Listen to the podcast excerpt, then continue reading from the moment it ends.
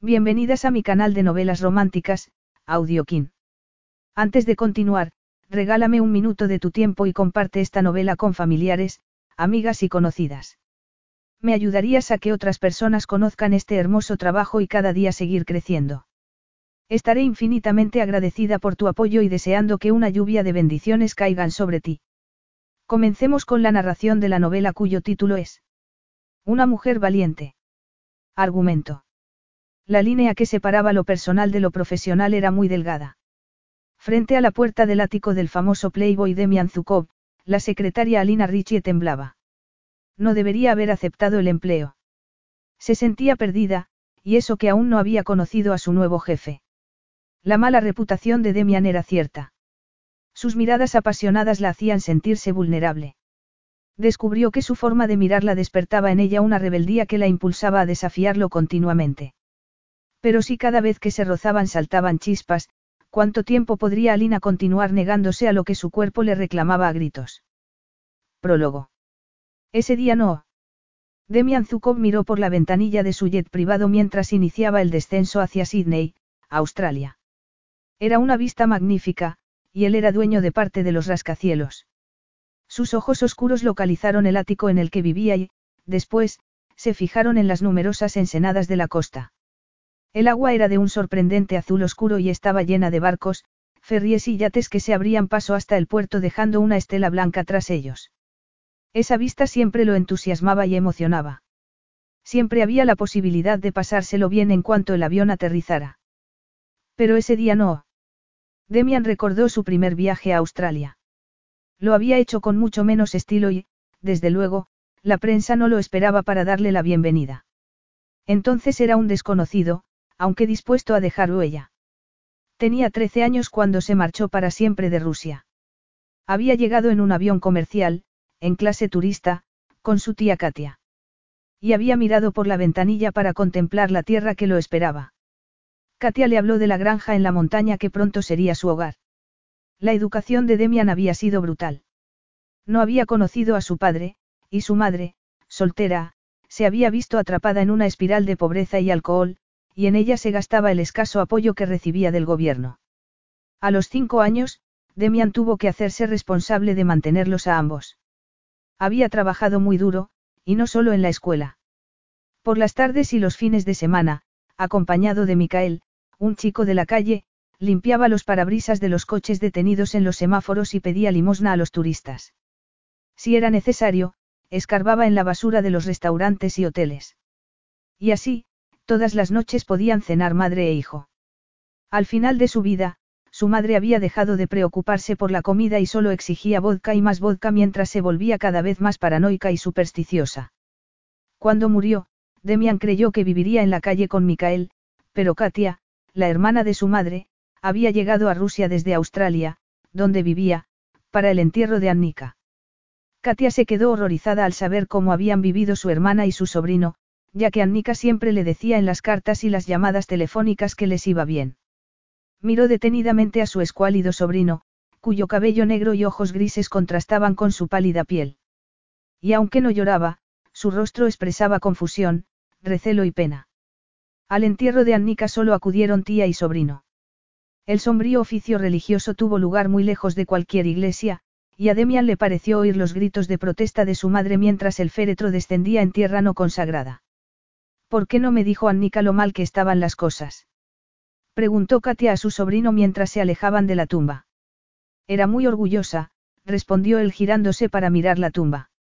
Sí, Annika Zukov había sido muy orgullosa para pedir ayuda, pero muy débil para cambiar en su propio beneficio o en el de su hijo, pensó Demian con amargura. Las cosas mejorarán ahora, afirmó Katia mientras le pasaba el brazo por los hombros, pero el niño se echó a un lado. Volaron desde un frío San Petersburgo al verano australiano. Durante el viaje, Demian, huraño y sufriendo en silencio, solo se animó al contemplar por la ventanilla la belleza majestuosa de la tierra a la que llegaban. Había oído que Sydney tenía uno de los puertos más bonitos del mundo. Y era cierto. Por primera vez en mucho tiempo, lo que le habían dicho era verdad. Era como ver el sol por primera vez. Te hacía daño y te cegaba, pero no podías evitar volver a mirarlo. El corazón de Demian seguía siendo de hielo, tan frío y oscuro como la tierra en la que yacía su madre, pero al acercarse a su nuevo hogar, al ver por primera vez la ópera House y el Arbour Bridge, se juró que nunca volvería a Rusia y que aprovecharía cada oportunidad que se le presentara a partir de aquel nuevo comienzo. Y Demian había aprovechado todas las oportunidades. Todas y cada una. Pronto aprendió a hablar inglés, aunque con un fuerte acento ruso, pero con muy buenas calificaciones, que siguieron siendo buenas al entrar en la universidad. El estudio siempre había sido su prioridad, pero, cuando acababa el trabajo del día, se dedicaba a divertirse. Pocas mujeres se resistían a su aspecto inquietante y a la ocasional recompensa que suponía verle sonreír. El sexo siempre tenía lugar en los términos que dictaba él. No se entretenía en besarlas, pero su falta de afecto la compensaba con una buena técnica, aunque pronto se aburría y cambiaba de pareja. Con Nadia tuvo una corta aventura. Al ser una compatriota, le resultó agradable volver a hablar en su propia lengua. El cerebro se le fatigaba después de media hora haciéndolo en inglés. Fue una sola noche, pero tuvo consecuencias, a los 19 años, Demian supo lo que era ser padre. Dejó de estudiar y se puso a trabajar. Pronto comenzaron a rifárselo diversas empresas, pero él se negó a comprometerse solo con una. No había podido controlar la vida de su madre, pero controlaba la suya completamente.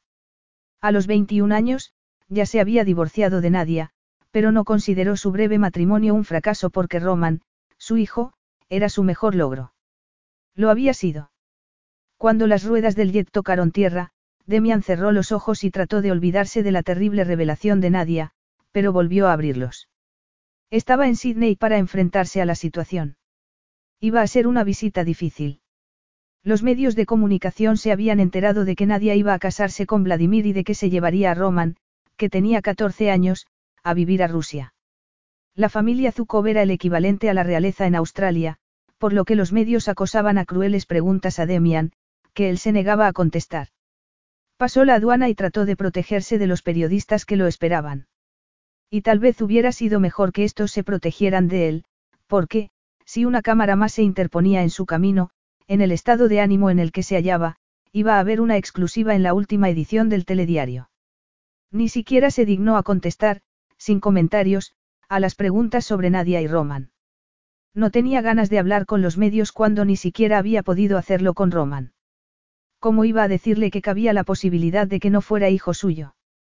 Dobry Diden, Demian, Boris, su chofer, le dio las buenas tardes cuando éste se montó en el coche. Mientras se dirigían a su casa, Demian llamó por teléfono a Roman, pero siguió sin obtener respuesta. Finalmente, y contra su voluntad, llamó a Nadia. Quiero hablar con Roman. Se ha marchado unos días con unos amigos, afirmó Nadia. Quería estar con ellos antes de que nos fuéramos a Rusia.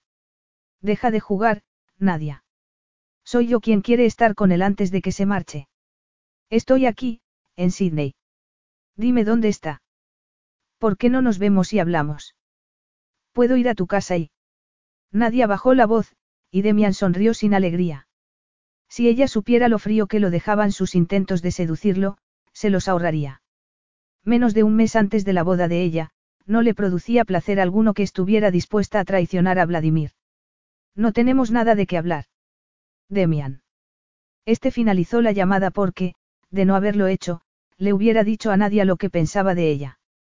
Llévame a un hotel, le dijo al chofer, ya que se veía incapaz de ir a su casa. Ya no era su hogar. ¿A cuál prefieres? Cuando se inaugura el nuevo casino. La semana que viene, contestó Boris reprimiendo una sonrisa. Demian había vuelto. Supongo que estarás invitado. Por supuesto, replicó Demian, molesto porque le habría gustado ir al nuevo complejo de hotel y casino. Busca un hotel que tenga libre la suite presidencial durante toda mi estancia en la ciudad. Probablemente me quedaré un mes.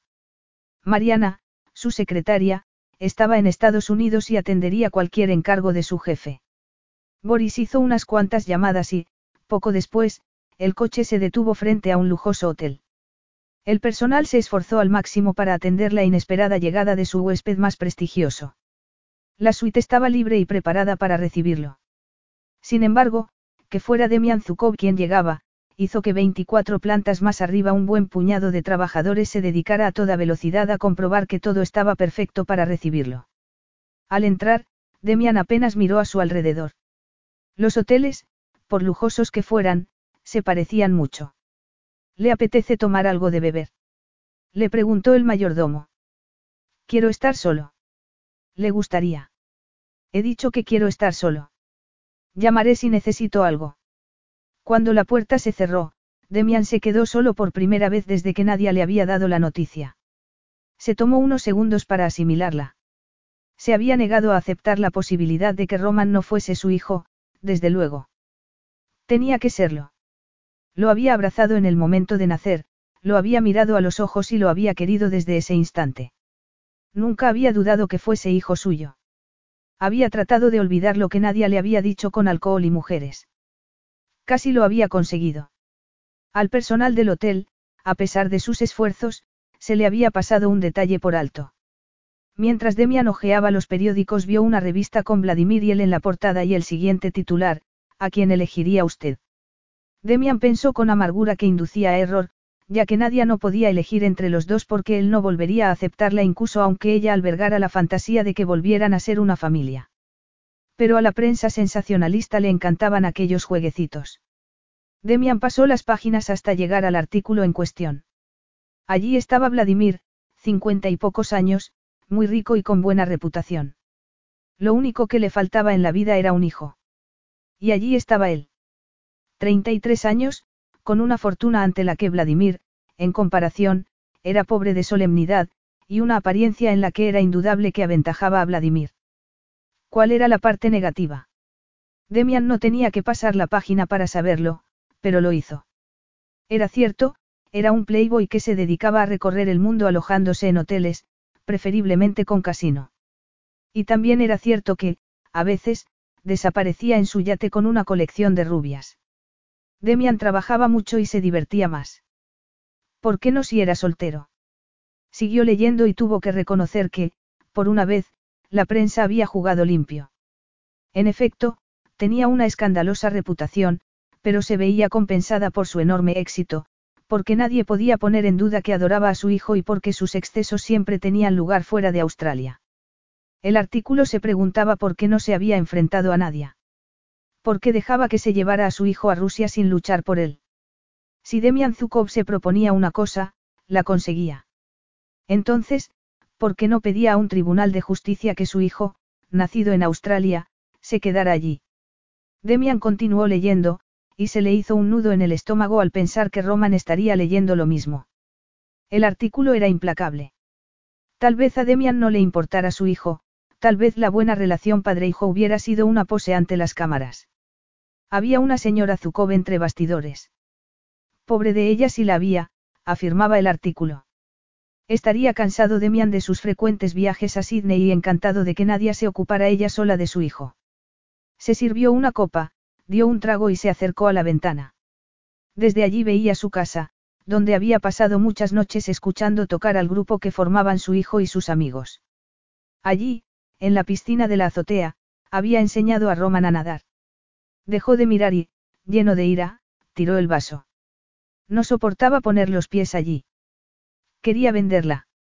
También tendría que vender la granja que había sido su primer hogar en Australia, ya que, si Roman se iba a Rusia, no habría motivo alguno que lo retuviera allí ni motivo alguno para volver. Demian pensó en pedir a su secretaria que se reuniera con él para que se encargara de todo, pero decidió que no lo haría, a pesar de que le gustaba su profesionalidad en la cama. A fin de cuentas, no se trataba de negocios, sino de algo personal. Si iba a ser su último viaje a Sydney, tendría que ocuparse de muchas cosas que le iban a doler. Descolgó el teléfono. Necesito una secretaria durante un par de semanas, tal vez un mes. Alguien discreto y que entienda de inmuebles. Por supuesto. ¿Para cuándo la? Demian lo interrumpió. Para mañana a las 8 de la mañana. Al día siguiente, comenzaría a enfrentarse a lo que lo esperaba. Empezaría a desmantelar su vida allí y la dejaría atrás para siempre. Ya nada lo retenía en aquella ciudad. Se sirvió otra copa. ¿Qué iba a hacer ese miércoles por la noche? Decidió ir al casino. Se emborracharía y, por una vez, haría honor a su reputación en Sydney. Rubia, pensó mientras bebía. No, morena, o, tal vez, pelirroja. ¿Por qué no las tres? Esa noche, se iría de juerga como si el mañana no existiera. Volvió a mirar por la ventana y contempló la vista que en otro tiempo lo calmaba. Ese día no. Capítulo 1. ¿Por qué había mentido? Alina Ritchie suspiró, nerviosa, mientras el taxi se aproximaba a un hotel increíblemente lujoso. Sacó el espejo del bolso por quinta vez desde que el taxi la había recogido en el piso que compartía con Katy, comprobó su aspecto y volvió a desear que, si poseía el gen de la elegancia, se manifestara ese día. Hasta aquel momento, no lo había hecho. Se había puesto su único par de medias y, afortunadamente, no se le había hecho ninguna carrera.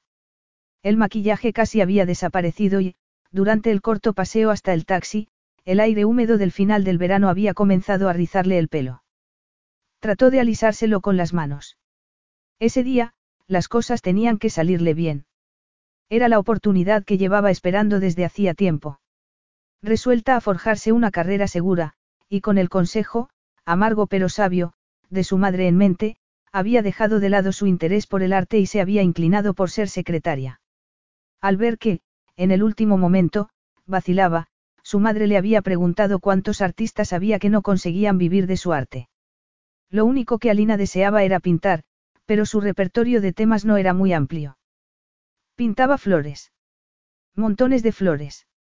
En lienzo, en seda, en papel y en su mente.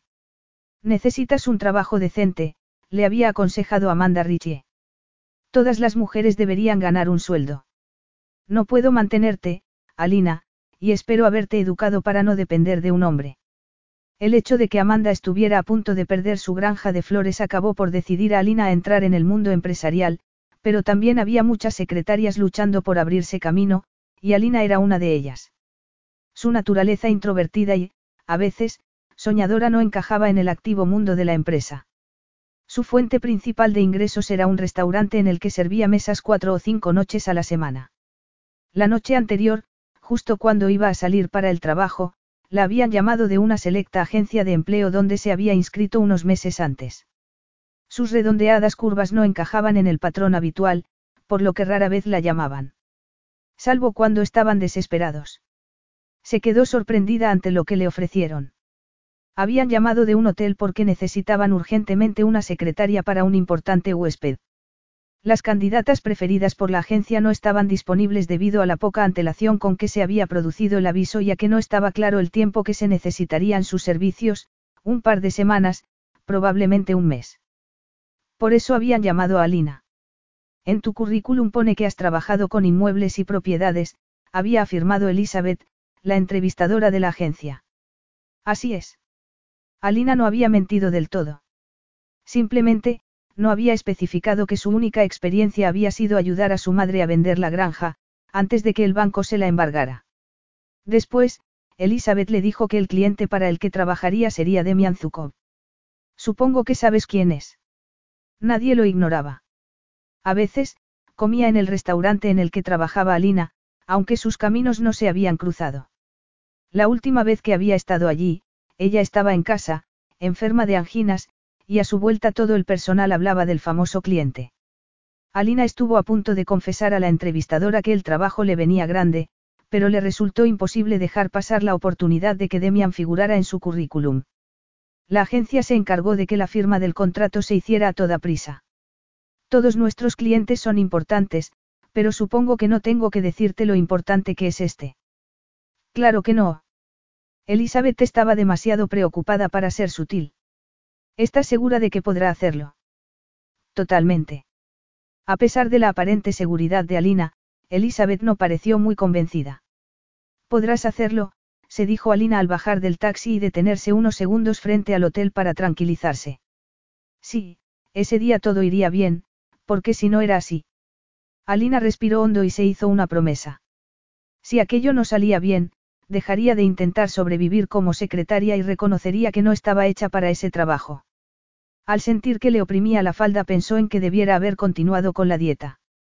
Era el problema de trabajar en un excelente restaurante. El dueño era buena persona y permitía que todo el personal comiera algo del suntuoso menú. ¿Quién podía negarse? Ella no.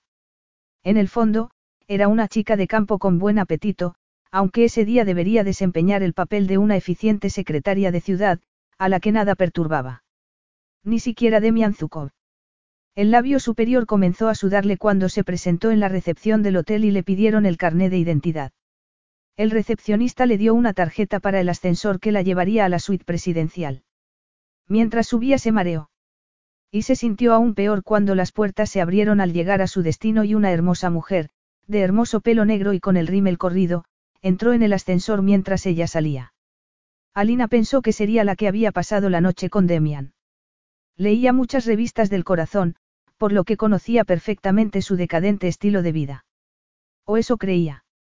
Mientras recorría el pasillo, una mujer rubia y llorosa se cruzó con ella. Aunque Alina desvió la mirada inmediatamente, pudo ver que tenía un seno desnudo. Estuvo a punto de dar la vuelta y salir corriendo. Se dijo que debía comportarse como si ya lo hubiera visto todo. Al ir a llamar al timbre de la suite, la puerta se abrió y Alina tragó saliva mientras se preparaba para enfrentarse con el legendario Demian Zukov. Pero quien apareció fue una bella pelirroja que apenas la miró al salir. Alina estaba acostumbrada a pasar desapercibida. Era una persona anodina, en opinión de Elizabeth, que había añadido que a veces era una ventaja porque algunos clientes pedían mujeres anodinas para no despertar los celos de sus esposas. Hola. Llamó a la puerta abierta y esperó. Al no obtener respuesta, no supo si entrar o no. Tenía que llegar a las ocho. Y faltaban dos minutos. Volvió a llamar. Soy Alina Ritchie, de la agencia. Siguió sin haber respuesta. Tal vez, dado lo ocupado que había estado esa noche, Demian estuviera durmiendo. Alina entró. Aquello era un caos. Había ropa tirada por todas partes, así como platos y vasos con restos de comida y bebida. ¿Hay alguien? Preguntó. Se asustó al pensar que iba a encontrarlo muerto en la cama, por sus excesos. Se reprochó tener una imaginación exagerada, pero, ante lo que veía y con lo que había leído sobre Demian, era una posibilidad a tener en cuenta. Intentaba decidir qué hacer cuando la sobresaltó una voz profunda y con acento extranjero. Muy bien, ya estás aquí. Alina se volvió y se preparó no sabía bien para qué. Pero lo que vio no estaba en la lista de posibilidades que su cerebro había confeccionado. Se diría que Demian se había pasado la noche en el spa, sometido a diversos cuidados para prepararse para ese momento. Como un hermoso fénix surgiendo de las cenizas, su aspecto era exquisito en medio de aquel caos. Iba divinamente vestido. Su atuendo era lo más cercano a la perfección que Alina había contemplado en su vida. Un traje oscuro realzaba su cuerpo delgado y su altura, y la camisa resplandecía de blancura. Pero lo que más atrajo la atención de Alina no fue el gris plateado de la corbata, sino que hiciera juego con sus ojos a la perfección. No, no perfectamente, ya que Alina era una experta en tonos y colores. Nada igualaba sus ojos. Si aquel hombre no le resultara imponente, hubiera podido pasarse la vida mirándolos. Soy Demian. Como si necesitara que se lo dijera. Alina le estrechó la mano. Captó el olor de su colonia y pensó que se iba a pasar el fin de semana en una perfumería para volver a olerlo, atrevido, limpio y fresco. Nunca había olido algo tan delicioso. Me llamo Alina. Él frunció el ceño levemente. Alina. Es un nombre eslavo, no. No, es celta, contestó ella con voz ronca. Apenas podía hablar. Estaba fascinada. ¿Dónde estaba la resaca que se suponía que debía tener? Se acababa de lavar la cabeza y de afeitar. Su piel era pálida y suave y no estaba colorada ni llena de manchas como se le ponía a ella solo con beber una copa de vino. En una segunda y breve inspección, vio que tenía los ojos levemente inyectados en sangre, pero, aparte de eso, nada indicaba que hubiera pasado una noche loca. Para él, eso era algo habitual, era su forma de vida, pensó ella mientras intentaba seguir hablando. En realidad, es las dos cosas. Las dos. Repitió él. Casi había perdido el hilo de la conversación y necesitaba un café muy cargado. No solía levantarse sin habérselo tomado, pero, como recordó que la secretaria llegaría a las ocho, había optado por ducharse y vestirse primero para trabajar. El trabajo era su prioridad. Nunca llegaba tarde ni faltaba a una cita. Controlaba al máximo todos los aspectos de su vida. No había llegado a la cima por casualidad ni por error. Creo que es eslavo y celta. Significa, se detuvo al darse cuenta de que él estaba distraído. ¿Qué le importaba el significado de su nombre? Simplemente, le estaba dando conversación. ¿Deseas algo? Café en grandes cantidades. Y pide también que venga alguien a ordenar todo esto. ¿Quieres desayunar? Preguntó ella mientras se dirigía al teléfono para llamar al servicio de habitaciones. Quiero café. No hace falta que llames, solo debes apretar el timbre de la cocina del mayordomo. Ella se sonrojó e hizo lo que le había dicho. Ni siquiera podía pedir un café correctamente. Aunque había trabajado en hoteles, nunca había estado en una suite presidencial, donde hasta había mayordomo. Cuando éste llamó a la puerta, ella le abrió y le dijo. Podría traer café y pedir que alguien suba a arreglar la suite. Tuvo que contenerse para no disculparse por el desorden. Desde luego. Demian le hizo un gesto para que se acercara a una gran mesa de nogal, donde había apartado una botella de coñac y varias copas para hacer sitio para su ordenador portátil. Me he reservado todo el día de hoy para explicarte lo que espero de ti en las próximas semanas. Tengo dos propiedades que quiero vender. Quiero que hables discretamente con diversas agencias inmobiliarias y que selecciones dos o tres, las mejores. Después me entrevistaré con ellos y veré con cuál me quedo. Llamaré después y... ¿Y qué les vas a decir? Su tono se había vuelto brusco y la miraba con los ojos entrecerrados. Ella se dio cuenta de que había metido la pata. En primer lugar, no has visto las propiedades. Lo único que me falta es que la prensa se entere antes de que se lo diga a, Demian vaciló. No iba a hablarle de la situación con Roman. Solicita información de forma discreta en las agencias y hazme una lista. Entonces, elegiré y hablaré con ellos. ¿Has hecho esto antes? Porque también tengo una granja en la montaña que será difícil vender. Tengo arrendatarios, y no les va a hacer gracia que quiera echarlos. No necesito que alguien sin experiencia haga. Llevan su negocio desde la granja. Lo interrumpió Alina. Al ver que Demian asentía, se tranquilizó, en ese terreno sabía lo que hacía. La granja de su madre había estado a punto de venderse a inversores extranjeros, lo cual hubiera significado que ella habría podido continuar con el negocio. Por desgracia, en el último momento, se vendió a una familia con dinero que quería un sitio en la montaña para pasar los fines de semana. Conozco una muy buena agencia inmobiliaria especializada en propiedades agrícolas. Está acostumbrada a tratar con arrendatarios que se niegan a desalojar la propiedad y con inversores extranjeros. Y, por supuesto, me pondré en contacto con otras. Demian había estado a punto de decirle que se fuera, pues ni siquiera había sabido pedirle un café. Pero decidió darle otra oportunidad. Eres de campo. Lo era. Aunque ya sabes lo que dicen, no, no lo sé. Aunque saques a una chica del campo, es un dicho. Aunque. Demian la interrumpió en mitad de la frase. Era el hombre más brusco que había conocido. Voy a llamar a los inquilinos. Alina contempló cómo les daba la noticia sin titubear. Quiero reducir mis inversiones aquí, dijo Demian. Lo entiendo, Ross, pero he tomado una decisión. Saldrá a la venta lo antes posible. Alina había pasado por lo mismo, y los ojos se le llenaron de lágrimas al pensar en el inquilino y en todo lo que había perdido con una llamada telefónica. Oyó que Ross alzaba la voz preguntando a Demian cómo no lo había avisado antes y, por primera vez, la voz de este manifestó cierta emoción al contestar. Lo decidí anoche. Capítulo 2. Fue una mañana muy larga. Alina permaneció sentada, sintiéndose incómoda y violenta mientras el personal del hotel recogía los restos de una noche decadente. Demian no parecía incómodo en absoluto. Era evidente que estaba acostumbrado. ¿Hay inquilinos en la otra propiedad? Preguntó Alina. No, respondió él sin mirarla. Es mi vivienda particular. De ahí la necesidad de discreción. Alina asintió lentamente y se pasó la lengua por los labios repentinamente secos mientras empezaba a entender lo que implicaba lo que Demian le acababa de revelar. Tengo que buscar otra. No voy a comprarme otra. Alina parpadeó, se marchaba de Australia. Va a ser un mes de mucho trabajo, él, por fin, la miró. ¿Alguna pregunta? No. Pues debieras tenerlas. Vas a llevar mi agenda y a organizar la venta de dos de mis propiedades, y no tienes nada que preguntarme.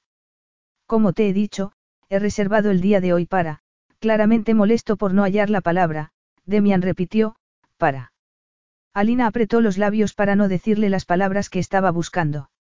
No quería que se enfadara más, de hecho, esperaba que, de un momento a otro, le dijera que se marchara. Y entonces se produjo algo muy extraño. Él le sonrió. No soy tartamudo, dijo. Alina tragó saliva sin saber hacia dónde se dirigía la conversación. No te quedes ahí sentada fingiendo que no te das cuenta de que no encuentro las palabras adecuadas. Seguía sonriendo levemente, pero lo suficiente para que Alina se diera cuenta de por qué era un rompecorazones.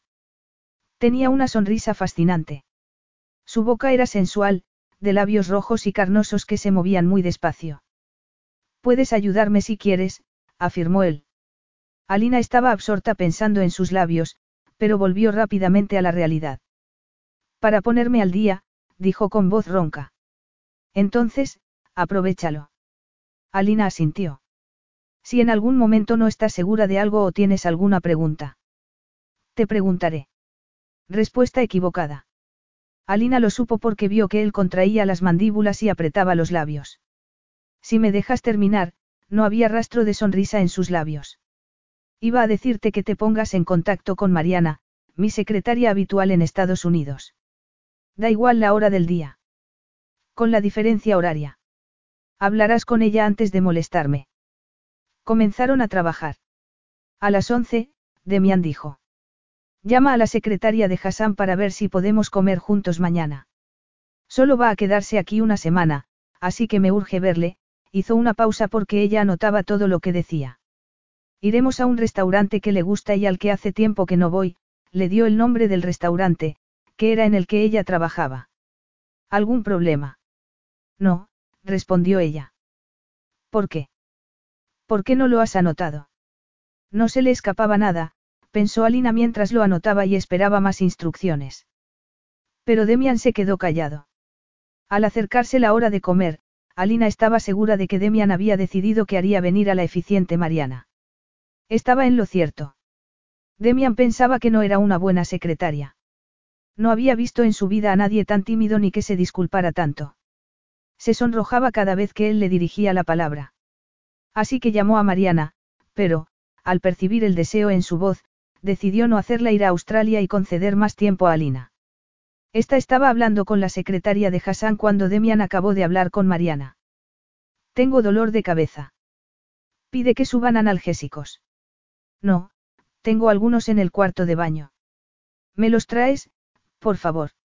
El personal del hotel había hecho bien su trabajo, y no había señal alguna de que hubiera habido tres mujeres con Demian la noche anterior. Así son las cosas, se dijo ella, porque Demian la atraía, de hecho la atraía más que nadie lo había hecho en su vida. Y sabía que él no la miraría nunca de ese modo. Y no lo pensaba por modestia, sino porque él pertenecía a otro mundo. Alina pensó que no debería estar allí, que había sido una estupidez mentir y decir a Elizabeth que era capaz de trabajar para Demian. En el cuarto de baño, se olvidó durante unos segundos de que estaba allí con un propósito y se dedicó a admirar las cosas de Demian. Y había mucho que admirar. Sin poder evitarlo, agarró el frasco de colonia y frunció los ojos para leer el nombre. Demian. Tenía su propia fragancia. Abrió el frasco y aspiró. Podría haberlo seguido haciendo eternamente, pero la sobresaltó el sonido del teléfono y un poco de colonia se le vertió en el rostro y la mano. Cerró el frasco a toda prisa y lo dejó en el estante. Tomó dos analgésicos de una cajita y volvió con Demian. Este hablaba en ruso. Su tono no era agradable y, al decir el nombre de Nadia, ella supo que estaba hablando con su ex esposa. Alina retrocedió hacia el dormitorio, hasta que Demian, lleno de ira, lanzó el teléfono al suelo. La madre de Alina siempre afirmaba que decía mucho de un hombre su forma de hablar con su ex esposa o de hablar de ella. Y aunque se sintiera muy atraída por él, a Alina no le cupo duda alguna de que era un canalla. Demian alzó la vista cuando se le acercó. Volvía a tener las mejillas rojas, pero él creyó que era por incomodidad ante lo que había presenciado. Él no tenía que darle explicaciones y, desde luego, no iba a decirle cómo había reaccionado Nadia cuando él la había llamado, cortesana. En vez de romper a llorar o, mejor aún, colgar, había bajado la voz y le había susurrado, si quieres que lo sea. Alina le tendió las pastillas y él sonrió con ironía. Necesitaré alguna más. Tráeme la caja y un vaso de agua helada. En la caja dice que la dosis son dos. Si quisiera una enfermera, la habría contratado, Demian la miró a los ojos, y ella contuvo la respiración al ver que aspiraba porque había olido la colonia que ella había derramado. Una enfermera que no tocase mis cosas. Tráeme la caja. No voy a traerte más, a Alina le daba igual que la despidiera, pero no estaba dispuesta a darle drogas a Demian, aunque solo fueran dos analgésicos más. Vio que él abría los ojos y que iba a responderle, pero se le adelantó. Si quieres pasarte de la dosis, ve tú a por ellas. Ella dejó las tabletas en la mesa y esperó a que se produjeran los mismos gritos que él había lanzado al hablar con Nadia. Pero no los hubo. Demian se limitó a encogerse de hombros y a levantarse, aunque no fue al cuarto de baño, sino que agarró la chaqueta. Vamos a ver mi casa, pero antes pararemos a comer. Puede que lo que necesite sea que me dé el aire, en vez de pastillas. Le gustó la tímida sonrisa de ella y que lo hubiera desafiado. Pocos lo hacían. Llama para reservar mesa. Decide tú dónde. Eso debería haber sido todo. Y con otra persona lo hubiera sido. Daba órdenes y se le obedecía. Alina tosió levemente. No puedo comer contigo. ¿Cómo dices? Según las normas de la agencia, no puedo comer con el cliente. Está en el contrato que firmaste anoche. Lo firmé. Ella lo sacó del bolso y se lo enseñó. Aquella era su firma, no cabía duda. Pero de la noche anterior solo tenía recuerdos borrosos. Lo firmé, le echó una ojeada. Aquí dice que debes terminar de trabajar a las cinco, sin excepciones. Puedo preguntarte por qué. Soy una trabajadora temporal. Son las normas, no le dijo que de esa forma podía trabajar por las noches en el restaurante. Muy bien. Tenemos mucho que hacer hasta que sean las cinco.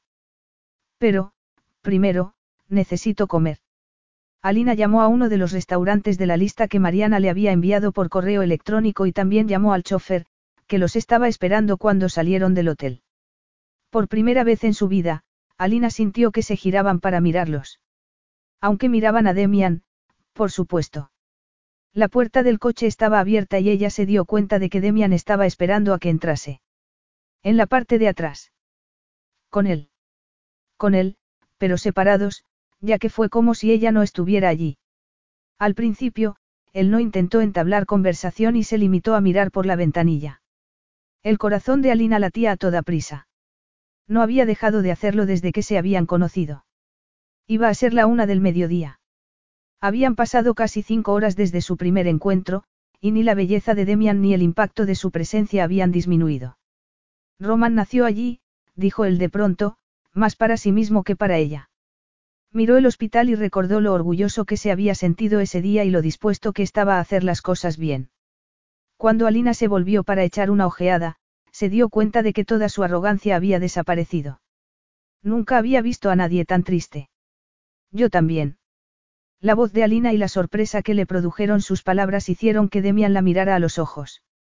Ella pensó que, aunque, en aquel momento, su fortuna le permitiera acudir únicamente a los mejores hospitales privados, el hecho de que Roman hubiera nacido en aquel indicaba que su padre había comenzado desde abajo. ¿Cuántos años hace? 24. Mi madre quería tenerme en el hospital local o en casa, pero el embarazo fue complicado. Alina se sonrojó como solía hacerlo ante él, pero esa vez se debió al hecho de haber contado algo de sí misma, lo cual no era habitual en ella. Yo tendría nueve años, afirmó él. Ni siquiera había oído hablar de Australia por aquel entonces. Alina calculó que tendría 33. Y Roman, según las revistas, 14. Fuiste padre muy joven. No demasiado, no estaba dispuesto a explicarle que nunca se había sentido joven. Incluso de niño había tenido muchas responsabilidades. Yo fui a la escuela aquí cerca. Creí que vivías en el campo. Estaba interna durante la semana, Alina le dijo el nombre de la escuela, y él enarcó una ceja, ya que se trataba de una escuela femenina muy estricta. Mi madre estaba empeñada en que recibiera una buena educación. Eso está bien. No lo estuvo, créeme, vio pasar a dos niñas de uniforme. Me pongo enferma solo de ver el uniforme. ¿No te gustaba la escuela? La odiaba. No encajaba en ella. Eso no es malo. Yo nunca encajé, replicó él volviendo a mirar por la ventanilla. El coche se detuvo frente al restaurante. Alina se sintió ridícula al volver a rechazar su ofrecimiento de comer juntos. Quedamos aquí, en el coche. Muy bien. ¿Cuánto tiempo te concede el contrato para comer? Alina sabía que se estaba haciendo el gracioso. Le pidió al chofer que le mandara un SMS en cuanto Demian estuviera listo para salir. Y así, en vez de comer en un lujoso restaurante, ella se tomó, sin mucho entusiasmo, un sándwich vegetal que se había hecho en casa esa mañana. Pero se sintió más segura al comer sola. Nunca había conocido a nadie tan masculino, ni su cuerpo había reaccionado, ni de lejos, como lo había hecho aquella mañana, lo cual la asustaba. Trató de analizar la causa de su inquietud. Aunque Demian fuera de una belleza deslumbrante, era una persona mala y peligrosa. Lo había comprobado al oír cómo hablaba a su exesposa y al haber visto a aquellas tres mujeres saliendo de la suite. Dio un mordisco a la manzana que había llevado, pero enseguida la tiró a la papelera. Estaba harta de manzanas. Se dirigió a un puesto callejero y pidió un perrito caliente. Se había prometido seguir la dieta esa semana, pero, la mañana pasada con Demian, había desbaratado sus planes. Él era lo opuesto a lo que le gustaba en un hombre, sobre todo en la forma de comportarse con su hijo.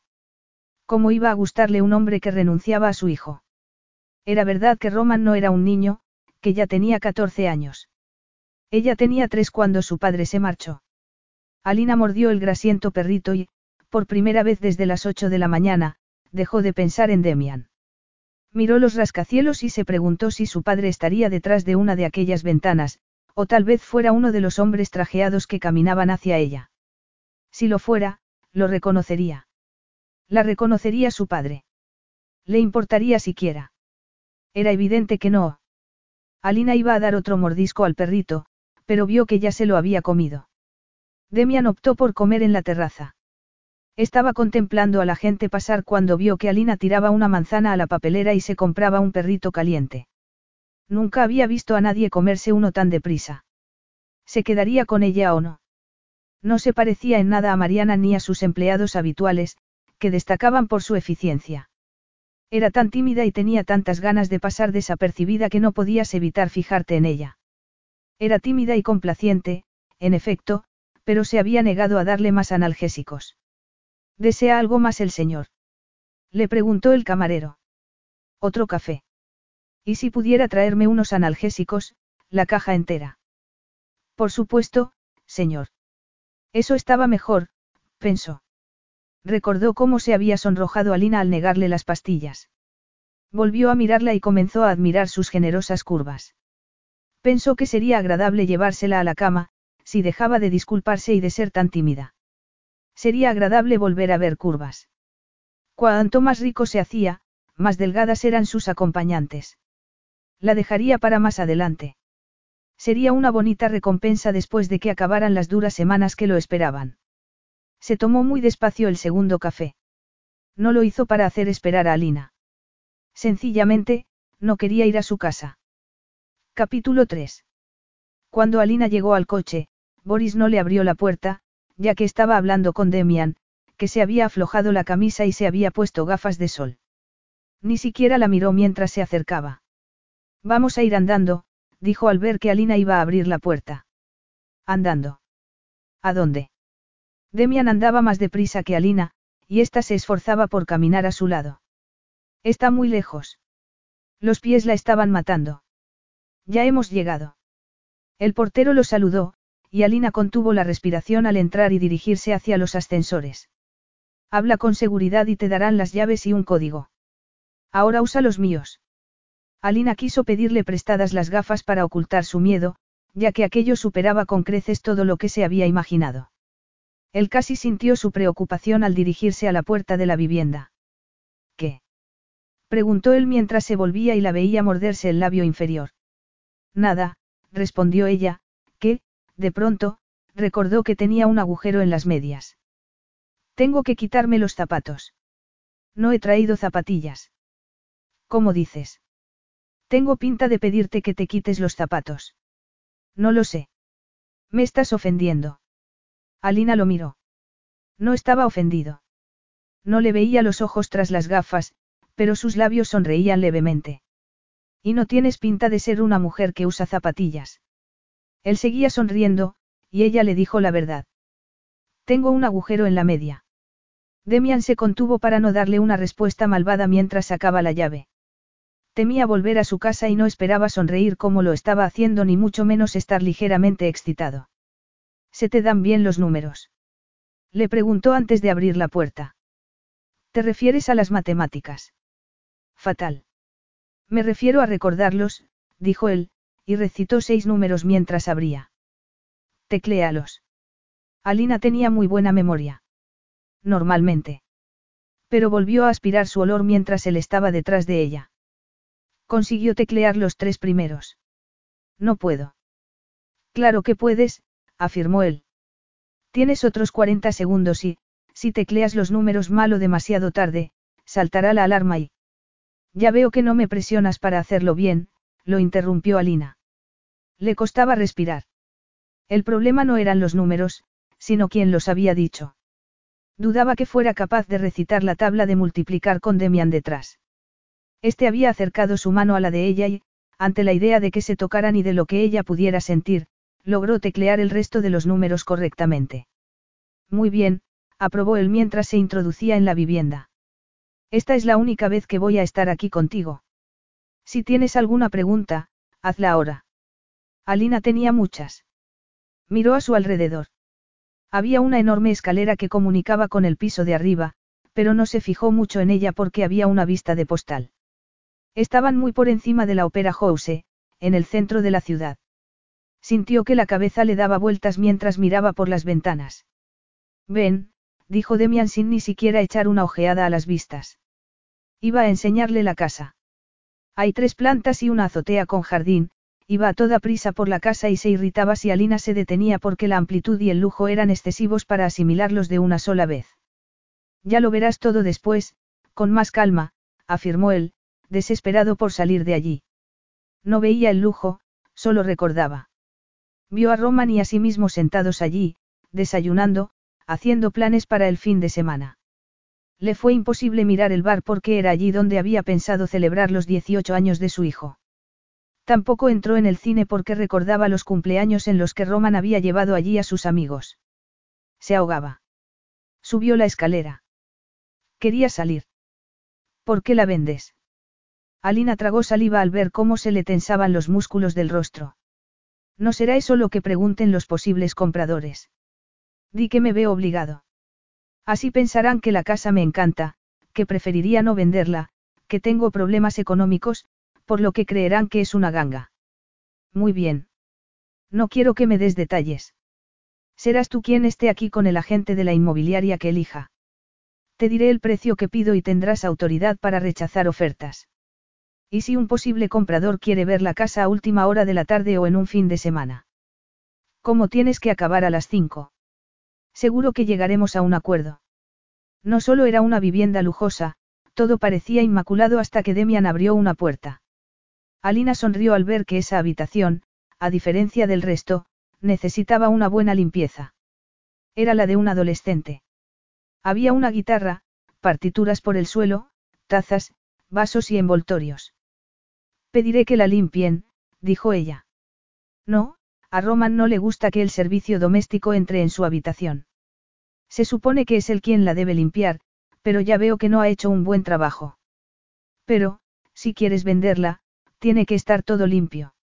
Si una guitarra y unos envoltorios de chicle disuaden a alguien es porque no está dispuesto a comprar, contestó él con aspereza. Después hizo una pausa. Había dicho a Alina que llamara a floristerías y a diseñadores para que todo tuviera un aspecto impecable, pero se negaba a que limpiaran la habitación de su hijo. Creyó que debía explicárselo. No sé si Roman volverá a casa antes de marcharse a Rusia. En mi país, se cree que trae mala suerte limpiar la habitación de alguien que se ha ido hasta que llegue a su destino. Solo hago esto por Roman. Alina asintió, aunque no lo había entendido. Tampoco Demian. Tenía grabadas en el cerebro algunas de las ideas supersticiosas de su madre, y, aunque la lógica le indicaba que se olvidara de ellas, no podía arriesgarse a hacerlo. Y menos aún tratándose de su hijo. Hasta que supiera que había llegado sano y salvo a su destino, nadie tocaría nada en la habitación. Subieron a la siguiente planta. El dormitorio principal, dijo Demian. Alina miró a su alrededor. Era una habitación muy masculina. Tal vez habría que pensar en algunos toques femeninos, sugirió. Demian reprimió un bostezo. No había dormido en el avión ni desde que había aterrizado el día anterior, y empezaba a acusarlo. La cama resultaba tentadora. También Alina. No llegaba a entenderla. Era provocativa, pero no estaba seguro de que fuera algo premeditado. Unos cojines, unos cuadros. Lo que te parezca conveniente. Más preguntas. Creo que no. Es la respuesta equivocada. Esta vez no. Te daré unas llaves. Se necesita un juego para la inmobiliaria. Nadie vendrá aquí a menos que tú estés presente. No voy a darles las llaves ni el código de seguridad. Era otro mundo. No había que aprovechar el descanso de la hora de la comida para ir a hacer un juego de llaves nuevo, sino que Alina tuvo que firmar al salir para que se lo entregaran, así como una tarjeta para el ascensor. Tengo muchos empleados, afirmó Demian al ver que ella fruncía el ceño. Debo saber quién tiene acceso a mi casa. Supongo que tienes muchas cosas valiosas. Sobre todo mi intimidad, apuntó él mientras volvían a montarse en el coche. Parece que no entiendes la necesidad que tengo de discreción.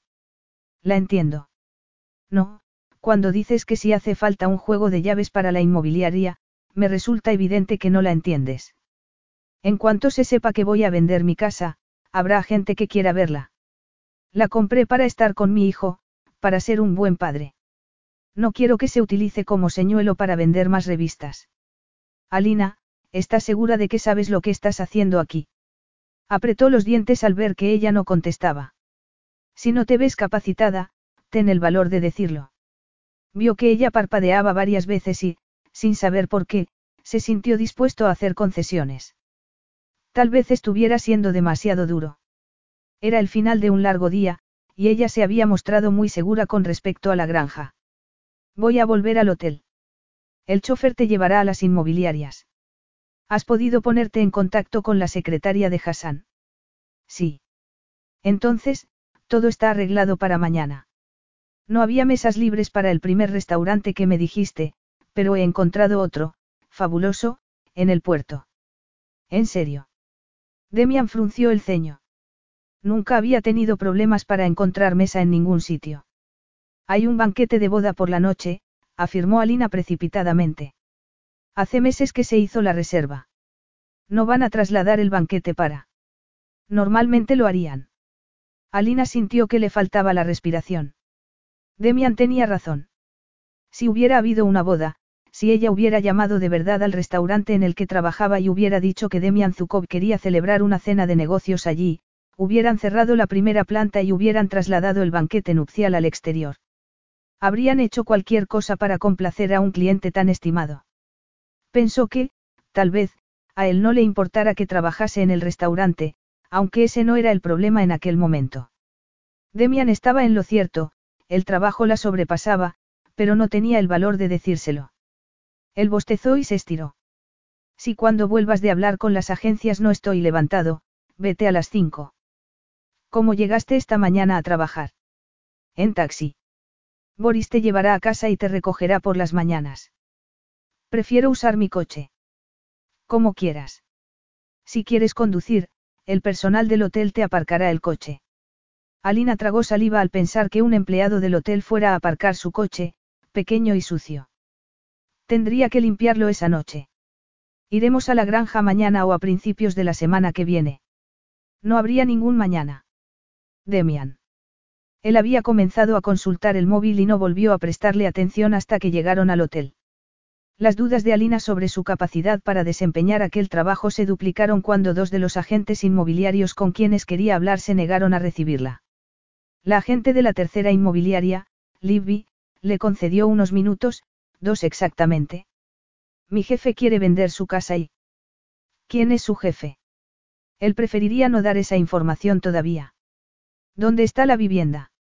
Si se lo dijera. ¿Por cuánto quiere vender?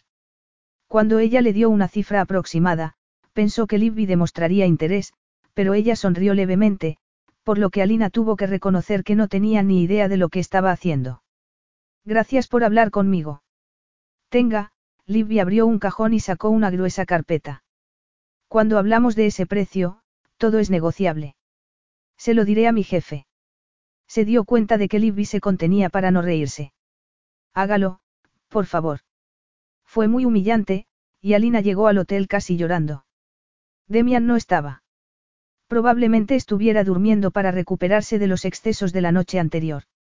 La puerta de su habitación estaba cerrada. Alina se puso a leer su contrato, sobre todo la cláusula que hacía referencia al periodo de prueba de 24 horas. De todos modos, lo más probable era que la despidiera. Lo correcto sería llamar a Elizabeth, pero no tenía ganas de soportar el enfado que le causaría la noticia. Había, además, otra razón para no volver al día siguiente, pero no quiso examinarla. De momento. Como odiaba el enfrentamiento, abrió un cajón del escritorio y sacó papel del hotel. Querido Demian. Espero que hayas descansado. Lo siento mucho, pero, como ya has adivinado, no soy la persona idónea para este trabajo. No es culpa de la agencia. Puede que haya exagerado mi experiencia con inmuebles al hablar con ellos, así que, por favor, no la hagas responsable. Alina. Le tembló la mano al firmar la nota. La dejó al lado del ordenador de Demian y se imaginó cómo reaccionaría al leerla. Pensaría que había desperdiciado un día entero. Estaba segura de que no le iba a hacer ninguna gracia. Capítulo 4. El viernes fue un completo desastre. Alina se pasó el día esperando que se produjera la explosión de la bomba que había activado. Sabía que, aunque se habían dado el número de teléfono, Demian no sería quien la llamaría, sino Elizabeth. Lo peor era que la llamada no se había producido. No, lo peor era la promesa que se había hecho a sí misma si las cosas no iban bien. Alina sacó sus cuadros del armario y trató de alquilar un puesto en el mercado para venderlos, pero desistió al saber lo que costaba. Sí, había sido un día desastroso, parte del cual lo pasó sentada al ordenador. No buscaba información sobre Demian, porque otro nombre la torturaba. El de su padre. Alina lo había buscado en Internet con regularidad, hasta ese día sin resultados. Pero allí estaba, en la pantalla del portátil, sonriéndole, al lado de su esposa y sus tres hijas. Dos años antes, había tratado de encontrarlo sin conseguirlo. Como su madre se había ido a vivir al extranjero, la necesidad de Alina de ponerse en contacto con su padre se había incrementado y, al final, él había aparecido en la pantalla. Alina miró aquellos ojos castaños tan parecidos a los suyos. Ojos bondadosos, pensó, mientras sus dedos volaban sobre el teclado. No quería el apoyo de su padre ni entrometerse en su vida. Solo quería ser su amiga. Oyó que la puerta se abría. Katy, su compañera de piso, llegaba para comer. Alina pulsó rápidamente, enviar. Hola, dijo Katy, que estaba acompañada por su novio, y, por su actitud, un poco molesta por no tener el piso para ellos solos. Creí que tenías trabajo durante un mes. Alina no le había dicho que iba a trabajar para Demian, ya que Katy no era precisamente discreta. No ha salido bien. Qué pena. Anímate, ya aparecerá otra cosa. Alina pensó que no la volverían a requerir de la agencia para otro trabajo. Elizabeth seguía sin llamar. Te pagarán el día de ayer. Lo dudo. Bueno, por lo menos, tienes el restaurante. ¿Vas a ir esta noche? Alina asintió y contuvo la respiración, porque sabía lo que vendría después. Van a venir unos amigos, y puede que todavía estén cuando vuelvas. Estupendo. Katy celebraba fiestas constantemente, por lo que Alina estaba desesperada por tener un piso para ella sola, y ahorraba todo lo que podía para conseguirlo, aunque los precios en Sydney eran muy elevados.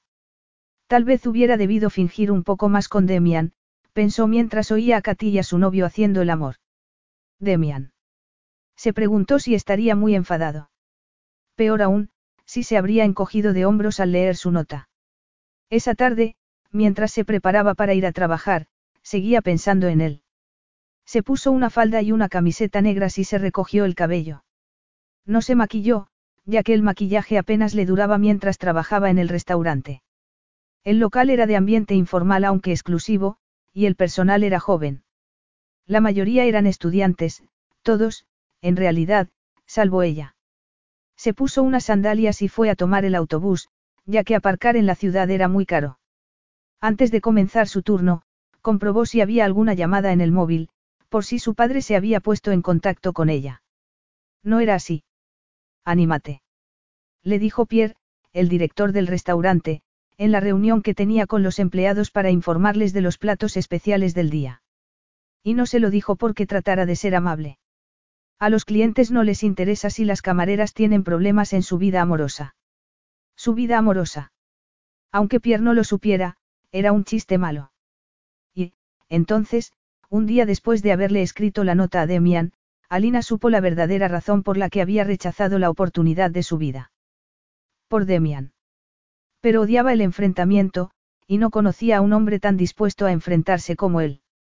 Ya eran las nueve, estaba trabajando, y no había conseguido dejar de pensar en Demian y en las tres mujeres que habían salido de la suite el día anterior. Llegó a la terrible conclusión de que estaba celosa de todas las que se acostaran con él. Alina. Pierre la llamó.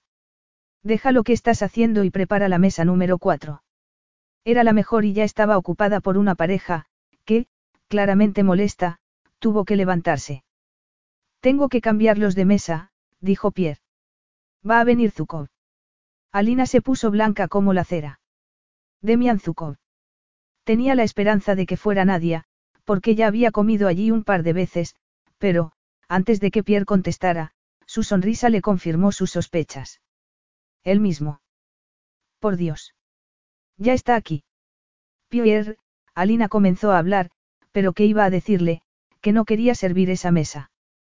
Pierre la despediría inmediatamente. De todas maneras, lo más probable era que lo hiciera cuando se enterara de que le había mentido a Demian diciéndole que esa noche había un banquete de boda. El restaurante se quedó en silencio durante unos segundos al percatarse los comensales de quien había entrado. Después, comenzaron a susurrar muy emocionados. Esta es Alina, Pierre los presentó. Será quien te atienda esta noche, al igual que GLYANN, nuestro sumiller. Alina se obligó a sonreír, a pesar de que estaba muerta de miedo. Alina, Demian frunció el ceño y repitió la primera conversación que habían tenido. Es un nombre eslavo, no. Ella fue incapaz de responder. ¿O es celta? Prosiguió él mientras se sentaba. Las dos cosas, contestó ella con voz ronca. Estaba a punto de romper a llorar, pero seguía sonriendo. Gracias por recibirme esta noche, Demian se dirigió a Pierre. Sé que estáis muy ocupados. Nunca para ti, Demian. Estamos siempre a tu disposición. Gracias, Demian se volvió hacia Alina, que le cantó el menú. ¿Qué me recomiendas? Alina se dio cuenta de lo mucho que estaba disfrutando. En efecto, así era. Al principio, no la había reconocido. Estaba admirando un trasero y unas piernas morenas cuando ella se dio la vuelta y él constató a quién pertenecían. A su secretaria desaparecida en combate. Pobrecilla. Era lo primero que había pensado, pero, en vez de intentar tranquilizarla, se puso a jugar con ella. Se estaba divirtiendo como hacía siglos que no lo hacía. La langosta con salsa de mantequilla. No, la interrumpió. Creo que tomaré el solomillo. Demian era un buen anfitrión y centró su atención en su acompañante, aunque se burló de Alina un par de veces durante la cena. ¿Qué ha sucedido con la boda? Le preguntó cuando les llevó el segundo plato. Le indicó con la mirada el vaso de agua, que estaba vacío. Han anulado la reserva. Mentirosa, respondió él en voz baja mientras la mano temblorosa de ella derramaba el agua al servírsela. Lo siento mucho. Ya nos veremos luego las caras, dijo él sonriendo. Y ella lo imitó. Era su primera sonrisa no fingida aquella noche. Y pensó que, si Hassan no hubiera estado allí, Demian le hubiera dicho que la pondría en su regazo para darle un azote. Pero Alina creía que ella no sabía flirtear. De todos modos, lo hizo. Aunque estuviera de espaldas, sabía cuando él la estaba mirando. Y, cuando se estiró poniéndose las manos por detrás de la cintura y sacando un poco las nalgas, aunque no lo hiciera con intención, lo hizo para él. Era su cuerpo, más que su mente, el que sabía jugar a aquel juego. Sin embargo, se trataba de un juego peligroso, y lo sabía. Pero, en la que debería haber sido la noche horrible de un día igualmente terrible, se dio cuenta de que tenía ganas de reírse. Hasta que él se marchó. GLYNN había hecho lo imposible para que Demian se tomara un coñac después de la cena, pero, ante la consternación general, Demian y su invitado se marcharon. Pierre suspiró y recogió la propina antes de que pudiera hacerlo Alina, que se hallaba en un estado de confusión absoluto. Demian no le había reprochado su abandono, ni siquiera parecía ofendido. Al final de la noche, mientras los empleados esperaban a que Pierre repartiera las propinas obtenidas, Alina no pensaba en el dinero, sino en las palabras de Demian, ya nos veremos luego las caras. No era tanto lo que había dicho, sino cómo lo había dicho. Pierre le entregó el sobre. Ella lo abrió y vio la generosa propina que Demian le había dejado. No estaba enfadado.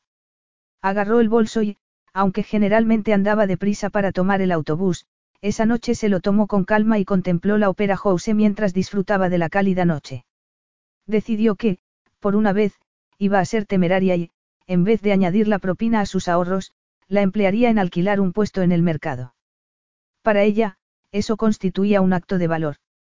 No le importaba malgastar el dinero, sino la idea de mostrar su trabajo artístico y que nadie se detuviera a contemplarlo. ¿Eh? Alguien le dio un golpecito en el hombro, y la primera reacción de Alina fue andar más deprisa, no porque tuviera miedo a que fuera un desconocido, ya que había reconocido la voz de Demian, sino porque su instinto le decía que se alejara de él. Alina. Él la agarró de la muñeca e hizo que se girara. Tengo que tomar el autobús. No vas a hacerlo. Siento lo de ayer. Él se encogió de hombros. Son los nervios del primer día. Estoy acostumbrado. Te espero el lunes. No, lo que la aterrorizaba no era tener que vender el ático, sino él y cómo hacía que se sintiera. Te llevo a casa. La respuesta sigue siendo la misma. No voy a repetirlo. Detesto dar la lata. Querrás decir, suplicar, dijo ella corrigiéndole. Yo no suplico. Ella estaba demasiado asustada para acceder. Podríamos ir al hotel y hablarlo. No. No puedo trabajar para ti, Demian, porque carezco de experiencia. Creo que lo harás muy bien, afirmó él, totalmente en serio, mientras la miraba a los ojos. Esos ojos eran la razón de que no la hubiera despedido ni hubiera llamado a la agencia para contarles lo sucedido.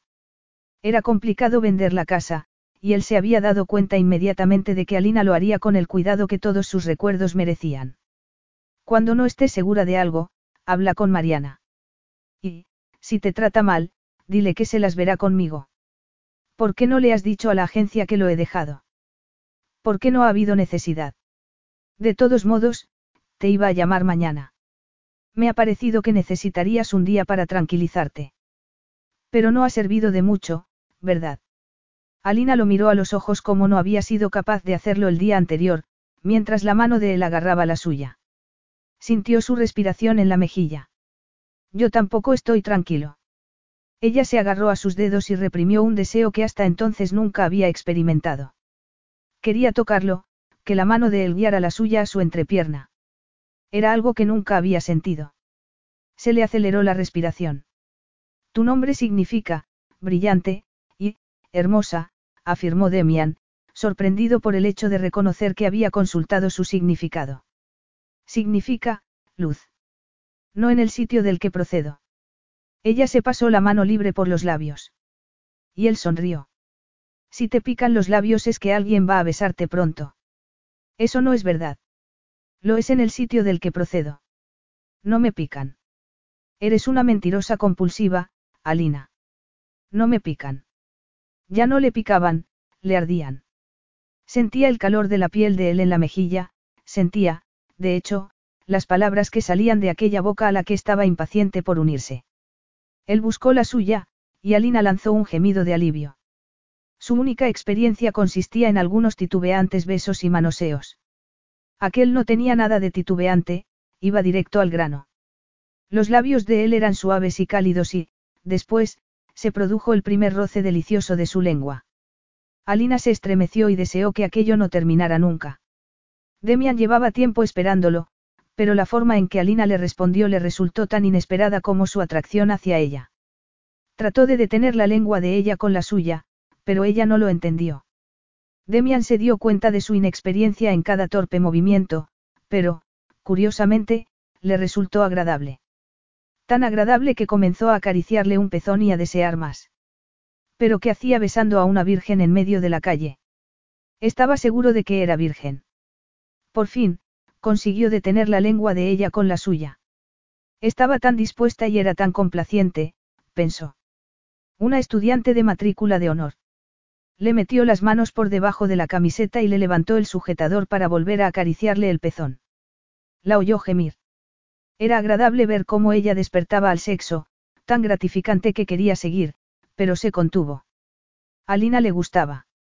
Tal vez más de lo que estaba dispuesto a reconocer, pero, aunque deseaba seguir con aquel examen, aunque continuaba deseando su boca, trató de separarse de ella.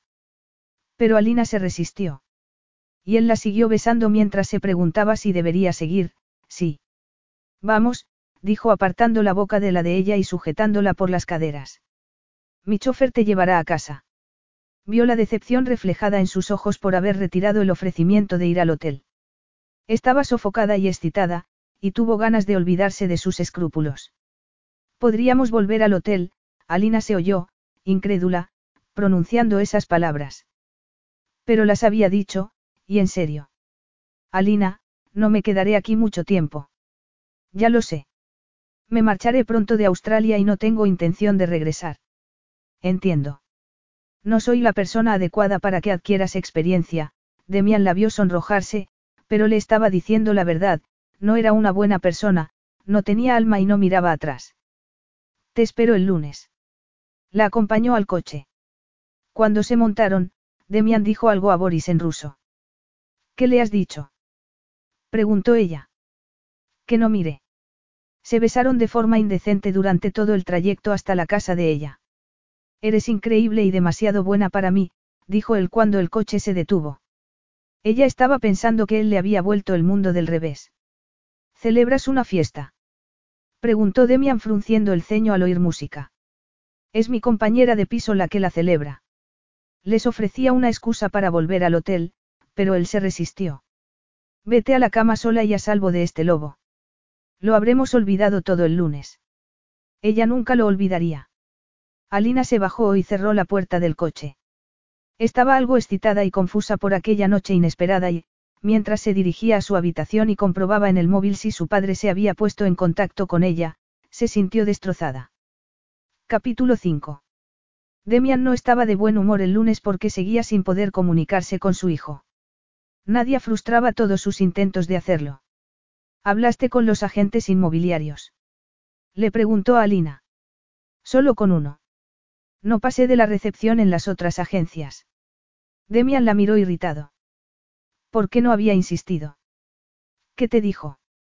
Es una mujer. Me dio un folleto y me dijo que todo era negociable con el precio que le había propuesto. Demian se fijó en sus ojos hinchados y tuvo la arrogancia de creer que la causa era él.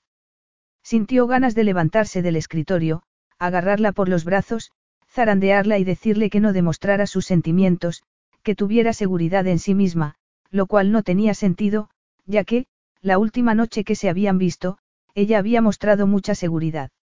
No, no quería pensar en esa noche. Creo que Libby, la agente, pensó que estaba loca, que eras un jefe imaginario. Llámala. Conecta el altavoz. Alina lo hizo. Ah, Alina, ¿Cómo estás? Muy bien. Mi jefe quiere hacerte unas preguntas. ¿Cuántos clientes tienes dispuestos a considerar el precio que pido? Varios. ¿Cuántos? Dos, posiblemente tres. Dime sus nombres. Todavía no puedo dártelos. Alina volverá a llamarte. Y Alina lo hizo, pero a las cinco de la tarde. Cuando le dijo que su jefe era Demian Zukov, de pronto, Libby se convirtió en su mejor amiga. La tarde siguiente, le enseñó el ático y hablaron de lo que se podía hacer para mejorarlo aún más. A Alina le encantó hablar de eso. La idea de ser secretaria había sido de su madre más que suya. No iba a ganarse la vida vendiendo sus obras de arte, pero le gustó volver a hablar de colores y de añadir detalles que probablemente no eran muy importantes, pero que a ella se lo parecían. En cuanto a la habitación de Roman. Caramba. Exclamó Libby asomándose. Se le ha pasado a los de la limpieza. Tiene que quedarse así. Puedo traer a alguien el sábado para que lo vea. ¿A quién? Libby dijo el nombre de una pareja muy famosa de la realeza europea. Están en Australia, pero solo hasta el domingo. Lo consultaré. Cuando volvió al hotel, la puerta del dormitorio de Demian estaba cerrada. Comprobó las llamadas del móvil y vio que había un SMS de él diciéndole que le pidiera hora para el dentista para el día siguiente. Llamó a Mariana. En Estados Unidos era por la mañana temprano. Lo siento mucho. ¿Por qué? Preguntó Mariana, que estaba más acostumbrada que Alina a la forma de comportarse de Demian. Tengo que pedir cita al dentista para Demian, pero no me ha dicho a cuál debo llamar. Mariana se echó a reír. Seguro que no lo ha hecho. A Alina la conversación le resultaba ridícula, pero Demian había hablado en serio al decirle, el primer día, que no lo molestara con detalles sin importancia. El doctor Emerson, Mariana le dio el número personal del dentista, no el de su consulta. Y Demian querrá que lo vea a las 8 de la mañana. Gracias. Alina llamó y saltó el buzón de voz. Soy Alina, la secretaria de Demian. Quisiera concertar una cita para él, mañana a las 8 de la mañana. Le agradecería que me la confirmara. El dentista llamó dos minutos después, y Alina envió un correo electrónico a su jefe antes de irse a casa, aunque le hubiera encantado quedarse. Le hubiera gustado estar en la habitación de Demian, y no le hizo ninguna gracia pensar que esa noche pudiera haber otra mujer en ella. La sola idea le resultaba insoportable. Demian se despertó cerca de la medianoche. Se sentía furioso. Pensé en volver a llamar a Nadia, o a su abogado, para exigirle que le dijera dónde estaba su hijo. Respiró hondo, pero no consiguió calmarse. ¿Qué conseguiría volviendo a llamarla? Tal vez fuera mejor ir a verla, pero, a ella, eso le encantaría. Lo más probable era que estuviera esperando que lo hiciera. Decidió ir al casino. Salió de la habitación para servirse algo de beber, consultó el correo electrónico y vio el mensaje de Alina, entre otros muchos. Fue el primero que abrió, espero que hayas descansado. Demian sonrió. Después, se quedó sorprendido al leer que una pareja perteneciente a la realeza europea iba a ver su casa ese sábado. Libby está de acuerdo en que el dormitorio principal es muy masculino. Tengo una acuarela que quedaría muy bien en la pared, frente a la cama. Es muy grande para mi piso, por lo que la tengo en un armario. La llevaré mañana para que la veas, pero, por favor, no te preocupes si no te gusta, no me sentiré ofendida. Los colores son bonitos. Demian siguió leyendo. Era un correo muy largo. He estado pensado en qué hacer en la habitación de Roman. De nuevo, no te ofendas, por favor.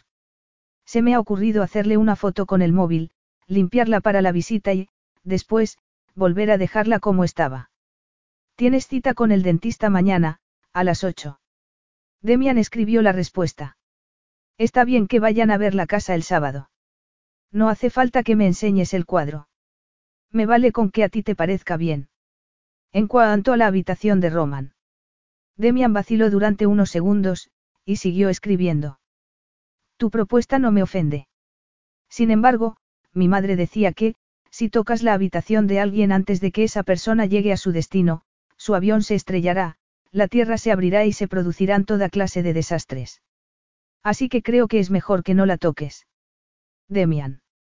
En vez de ir al casino, se tumbó en la cama y se puso a recordar la confusión que había reinado en su infancia y los terribles rituales que su madre se empeñaba en llevar a cabo.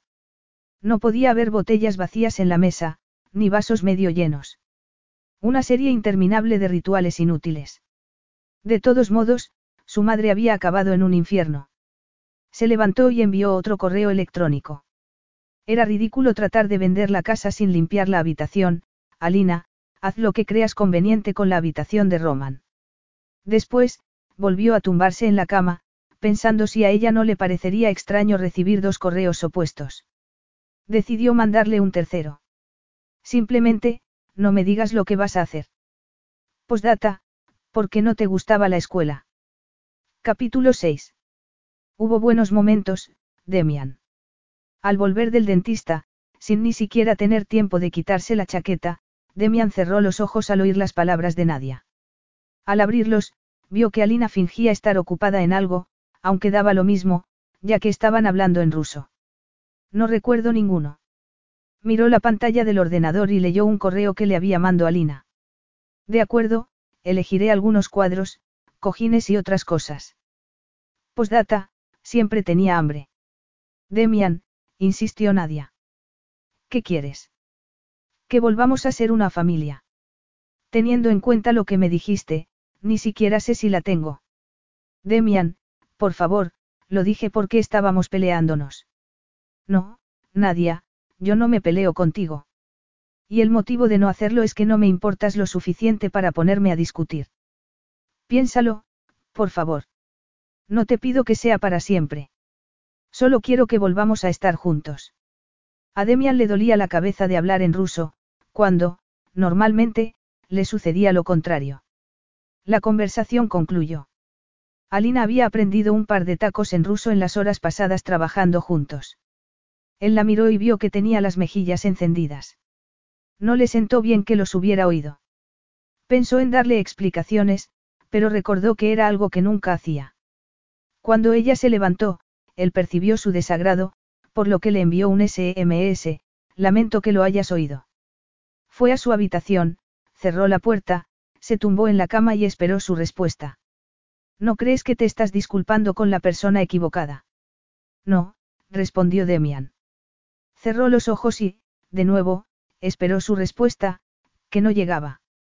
Alina estaba hablando con Mariana. Como ya se sabía que Demian estaba en Sydney, no dejaban de llegarle invitaciones, y ambas las estaban repasando. Demian todavía no ha respondido a la invitación para acudir a la inauguración del nuevo casino esta noche. Recuérdaselo, dijo Mariana. Lo haré. Trabajaban muy bien juntas. Mariana había visto a Alina en una videoconferencia y había decidido que no tenía de qué preocuparse, y Alina había visto a Mariana y deseaba ser ella.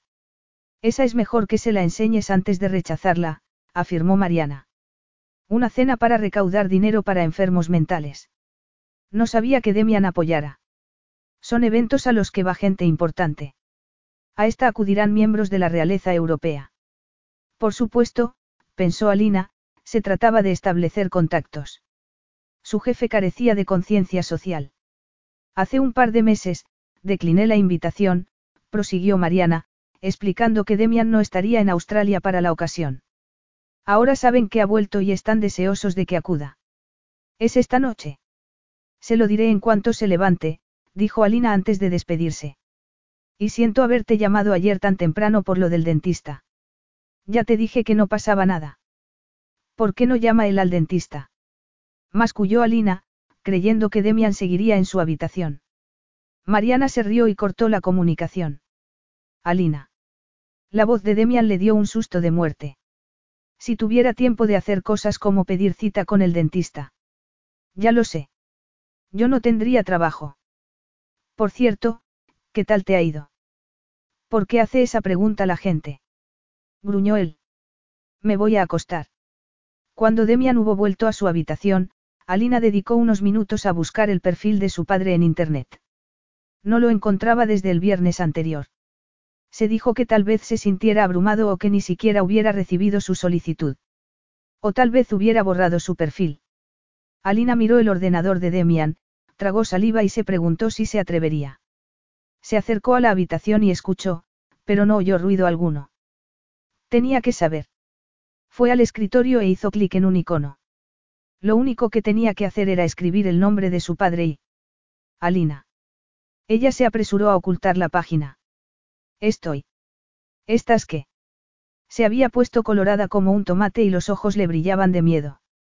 Pero Demian, lejos de enfadarse, la miró con ojos risueños e incluso trató de tranquilizarla con una broma. Si quieres ver pornografía, lamento desilusionarte, pero me gusta verla en pantalla grande, en casa. Se dio cuenta de que ella estaba a punto de romper a llorar. De hecho, estaba llorando. ¿Qué hacías? Trataba de ponerme en contacto con alguien cuyo perfil no encuentro en mi ordenador ni en mi teléfono móvil, le explicó ella con voz temblorosa. Lo siento. Quería ver si aparecía en el tuyo. ¿Y lo ha hecho? Sí. Él se encogió de hombros. Entonces, alguien te ha bloqueado. No le des importancia, yo bloqueo a gente constantemente. Y no vuelvas a fisgonear en mi ordenador. Podías haberme pedido permiso. Se sentó e hizo clic en la página. Pobre Alina, pensó, al mirar a un hombre que era, sin duda, pariente de ella, y no solo por el apellido, y que era lo bastante mayor para ser su padre. Le envió una solicitud de amistad y miró a Alina, que había vuelto a su escritorio y fingía que trabajaba. ¿Tenía Mariana algo para mí? Sí, dijo ella con voz aún temblorosa. Él bostezó cuando le habló de la invitación del casino. Puede que vaya. Seguía enfadado porque no lo hubieran inaugurado la semana anterior. De ningún modo, dijo cuando ella le habló de la cena para recaudar fondos para los enfermos mentales. Alina le dijo quién acudiría. No voy a ir. Esa pareja de la realeza verá mi casa este fin de semana. No quiero conocerla. Se calló. Le disgustaba haber revelado que la venta le afectaba. Un pitido lo alertó y miró el ordenador. Parecía que tenía un nuevo amigo. El padre de Alina. Qué canalla, pensó, sin estar muy seguro de por qué interfería y se interesaba por aquel asunto. Contesta y di, vaciló. Miró a Alina y, después, otra vez a su padre. Tal vez ella se mereciera un rato de diversión. Diles que estaré encantado de apoyar esa valiosa causa, sonrió de un modo que hasta entonces Alina no había visto. De verdad. No pensaba que fueras a apoyar a los enfermos mentales. Diles que estaremos encantados de acudir. Alina frunció el ceño. Estaremos. ¿Quiénes? Tú y. Tú. Pero estoy trabajando. Para mí. Demian, yo. No me aburras con los detalles, Alina. Y, si me sacas el contrato, lo romperé, y, si prefieres trabajar esta noche en el restaurante, te despediré. Esta noche, los organizadores querrán un discurso, además de una donación. Mi secretaria se encarga de esas cosas. Nos vemos aquí a las seis o, si lo prefieres, paso a recogerte. Pero Demian. Vete. Es mediodía.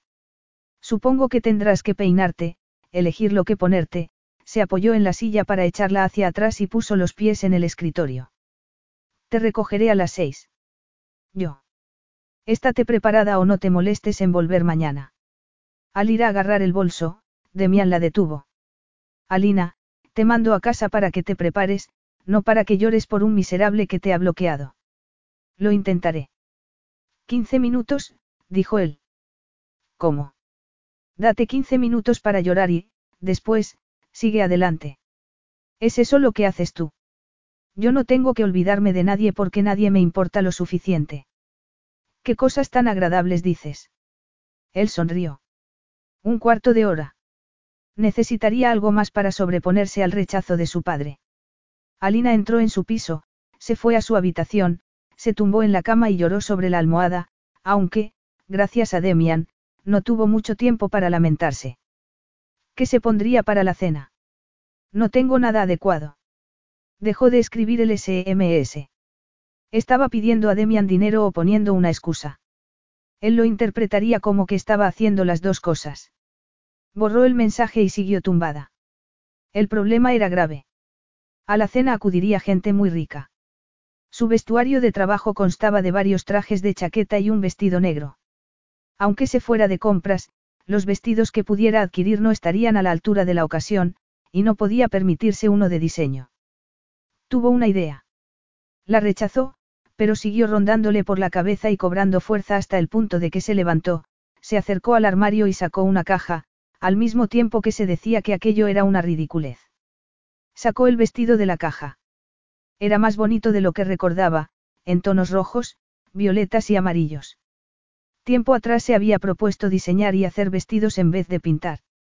Le encantaba trabajar con seda y el efecto de halo alrededor de las flores. Miró su obra maestra. Tras muchos intentos y un gasto considerable, se había gastado otra pequeña fortuna en convertir la tela en un vestido. La tela es fantástica, le había dicho la modista, y Alina había sentido sin decirle que era una creación propia. Se miró al espejo con el vestido y se preguntó si estaría a la altura. Era lo único que tenía. Así que, en vez de gastarse el dinero en un vestido que, de todos modos, se consideraría barato para la ocasión, se fue a la peluquería. Y se compró unos zapatos. Eran tan bonitos que se merecían unos pies en las mejores condiciones, por lo que Alina dedicó el tiempo que le quedaba a hacerse la pedicura, luego la manicura y, por último, a maquillarse. Se imaginó a Demian quitándole el carmín con un beso. Iba a acostarse con él, quería hacerlo. Si su corazón no podía soportar que fuera una más de las aventuras de Demian, más le valía endurecerse. Se miró al espejo y llamaron a la puerta. Demian esperaba que Alina llevara un vestido negro. Estaba molesto consigo mismo por haberle pedido que lo acompañara. De todos modos, serviría para que ella recordara que él tenía la reputación que se merecía, ya que, desde que ella había comenzado a trabajar para él, todo había sido muy insulso.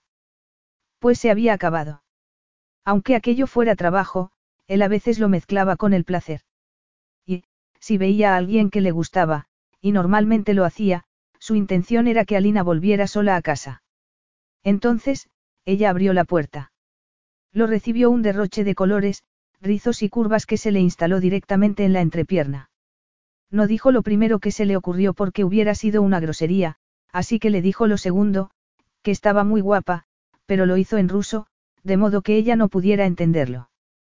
Vuelves a decir tacos, Demian. Él sonrió. No, he dicho que esperaba que fueras de negro. El negro es para trabajar. Me gustan los colores.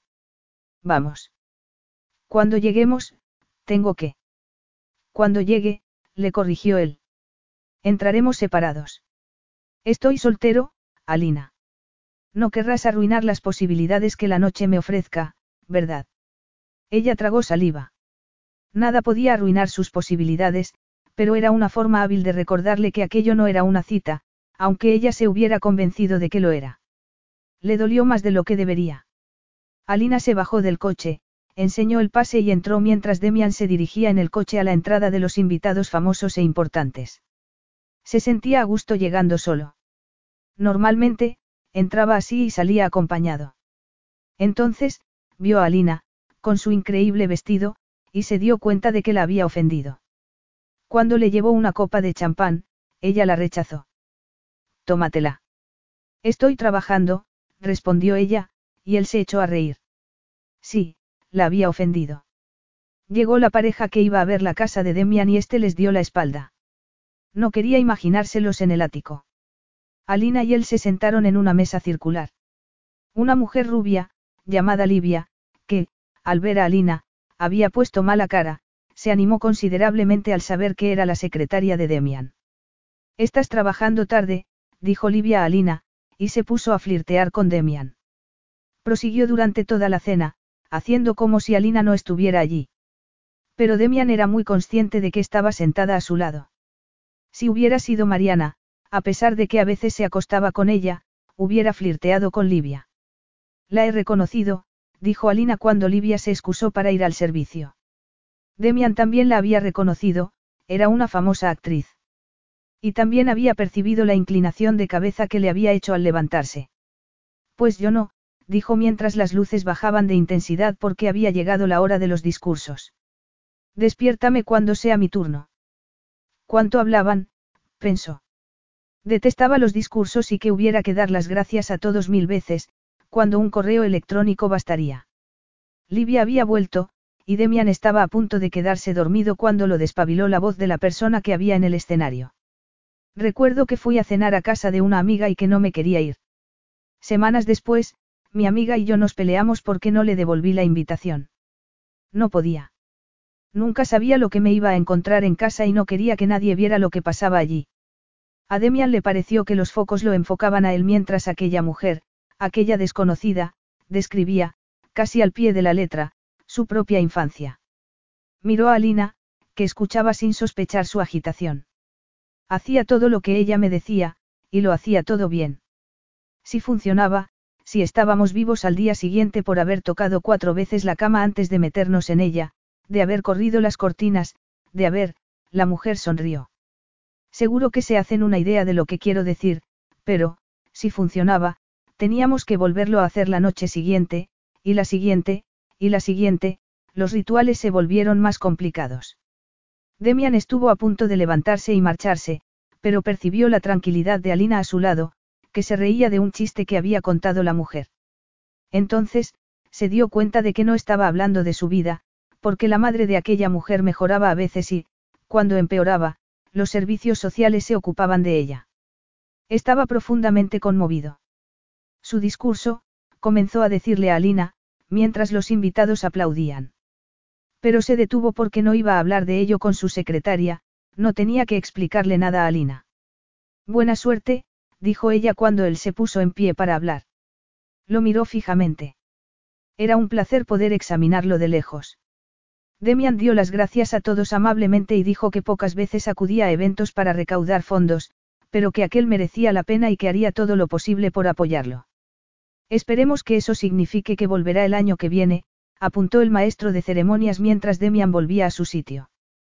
Ven, le dijo a Alina. Él, en principio, no pretendía bailar, pero Livia no dejaba de lanzarle miradas lánguidas y, aunque normalmente hubiera elegido irse con ella, decidió disfrutar de la noche veraniega y sacar a Alina a bailar. Estás haciendo promesas que no podrás cumplir, dijo ella. Yo cumplo todas mis promesas. Seguiré haciendo donaciones desde el extranjero. Sabes de sobra que quieren algo más que tu dinero. ¿Sigues enfadada? Le preguntó él cambiando de tema. Por haberme dejado en la entrada de los criados. Lo miró a los ojos. Me ha parecido algo de otro siglo. Relájate, dijo él. Pero ella tenía miedo de hacerlo porque, si se relajaba, aunque solo fuera un segundo, sus manos tal vez revelaran que lo quería más cerca de ella, o su rostro se alzaría hacia el de Demian, por lo que siguió bailando rígida entre sus brazos. ¿Por qué estás tan tensa? No estoy acostumbrada a este tipo de eventos, replicó ella, pero no le dijo que tampoco estaba acostumbrada a estar en brazos de alguien tan increíble como él. La mujer que había hablado pasó bailando con su pareja al lado de ellos, y Demian quiso preguntarle cómo había podido contar todo aquello en público y, después, bailar y reír. En lugar de ello, atrajo más a Alina hacia sí, pero notó su resistencia. Ella protestó en silencio, aunque solo durante unos segundos. Después, lo aceptó y se apoyó en él. Demian suspiró mientras su mano se desplazaba un poco más abajo de su cintura. Rara vez bailaba. Bailar era aburrido, pero no se lo pareció en ese momento. Volvió a decirle en ruso que estaba muy guapa, y ella no lo entendió. ¿Qué significa eso? Que necesitas tiritas en los pezones, mintió él, y sintió que ella esbozaba una sonrisa. Solo cuando estás cerca. Demian se había excitado. Me lo estás poniendo muy difícil. ¿Y tu timidez? No sé. Estaba acostumbrado a mujeres ansiosas, pero no definiría así a Alina. Su mano descendió hasta las nalgas de ella. Miró su hermoso rostro y su boca, que esperaba que la besara, pero se negó y le negó ese placer, por el bien de ella. Vamos, voy a llevarte a casa. Ella no quería irse a casa, sino volver al hotel. Ansiaba todo lo que el cuerpo de él le había prometido mientras bailaban. Bailaron una pieza más desplazándose hacia las sombras. Demian quería besarla. Ella quería pasar la noche con él. A pesar de los tacones, ella no alcanzaba su altura, pero le rozó el cuello con los labios y sintió la presión de la mano de él en la cabeza. El cuello de Demian no era su boca, pero lo besó como si lo fuera, y él cerró los ojos ante el inesperado placer de la lengua de ella en su piel. Se olvidó de todo lo demás, salvo de que estaba en una pista de baile. Justo entonces, cuando necesitaba estar más centrado que nunca, su mente perdió el control durante unos segundos, lo que lo sobresaltó. Decidió detenerse. Vamos, dijo Alina. En el coche, mientras se dirigían a casa de ella, optó por mentirle. No tengo relaciones con las personas con las que trabajo. Claro. Alina sabía que mentía porque Mariana había mencionado algunos privilegios de su trabajo. Demian, a veces, era muy directo, pero lo que no sabía era que, en aquel momento, debería haber hablado con total franqueza. Si hubiera dicho, no me acuesto con vírgenes, Alina se lo habría tomado mejor. Cuando llegó a su piso, en el que su compañera celebraba una fiesta, se encerró en su habitación y rompió a llorar. Se había ofrecido a Demian con su mejor vestido y sus preciosos zapatos, y este, que se acostaba con quien fuera, la había rechazado. No la deseaba. Nadie lo había hecho. Capítulo 7. Demian supuso, y acertó, que era él la causa de los ojos enrojecidos de Alina.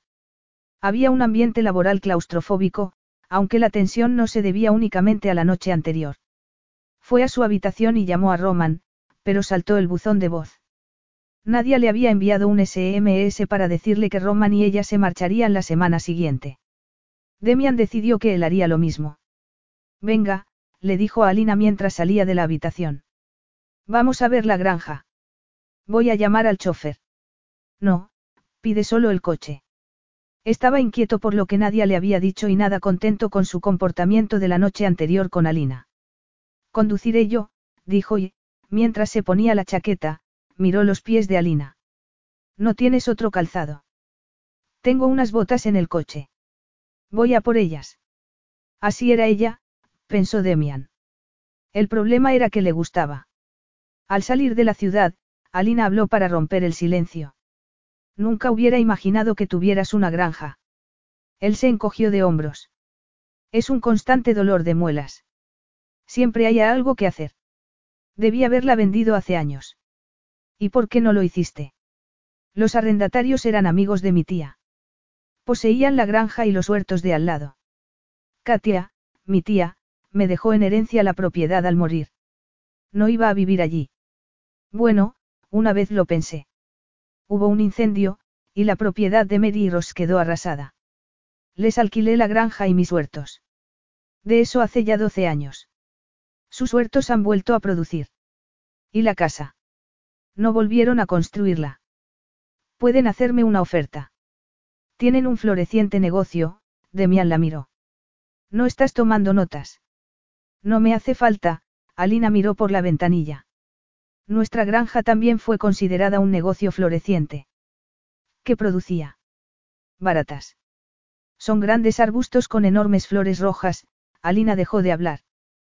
¿Qué más le daba a él? Sé que llevar una granja es complicado, al igual que vender lo que produce. Hicieron el resto del camino callados. Esto es un negocio, se dijo Demian al estrecharle la mano a Ross.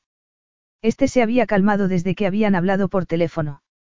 Al fin y al cabo, Demian siempre se había portado bien con ellos. Mientras Alina se ponía las botas para ver el lugar, Ross dijo que no iban a hacerle una oferta. A Demian le resultó tan difícil como esperaba haber vuelto a la granja donde había pasado varios años con su tía, años en los que se había recuperado un poco de su infancia brutal. Después de hablar un par de horas con Ross, le dijo. Lo haremos lo mejor posible, le estrechó la mano. Alina se pondrá en contacto con vosotros. Desde luego, afirmó Ross. Os he preparado algo de comer, Mary tenía los ojos tan enrojecidos como Alina aquella mañana. Sé que esto también es difícil para ti, Demian. Recuerdo cuando llegaste, se rió suavemente. Y mírate ahora. Los tiempos cambian. Así es, Mary le tendió la cesta con la comida. Creí que querrías ver esto por última vez. Demian no quería hacerlo. Lo que deseaba era montarse en el coche y alejarse de allí sin mirar atrás. Gracias, hubiera sido una grosería rechazar la comida. Caminaron mucho rato en silencio. Alina tenía la cabeza a punto de estallar. Había muchas cosas que detestaba de Demian, como hablaba a su ex esposa, que no luchara por su hijo, que fuera a destrozar la vida de Mary y Ross, unas personas que deberían importarle.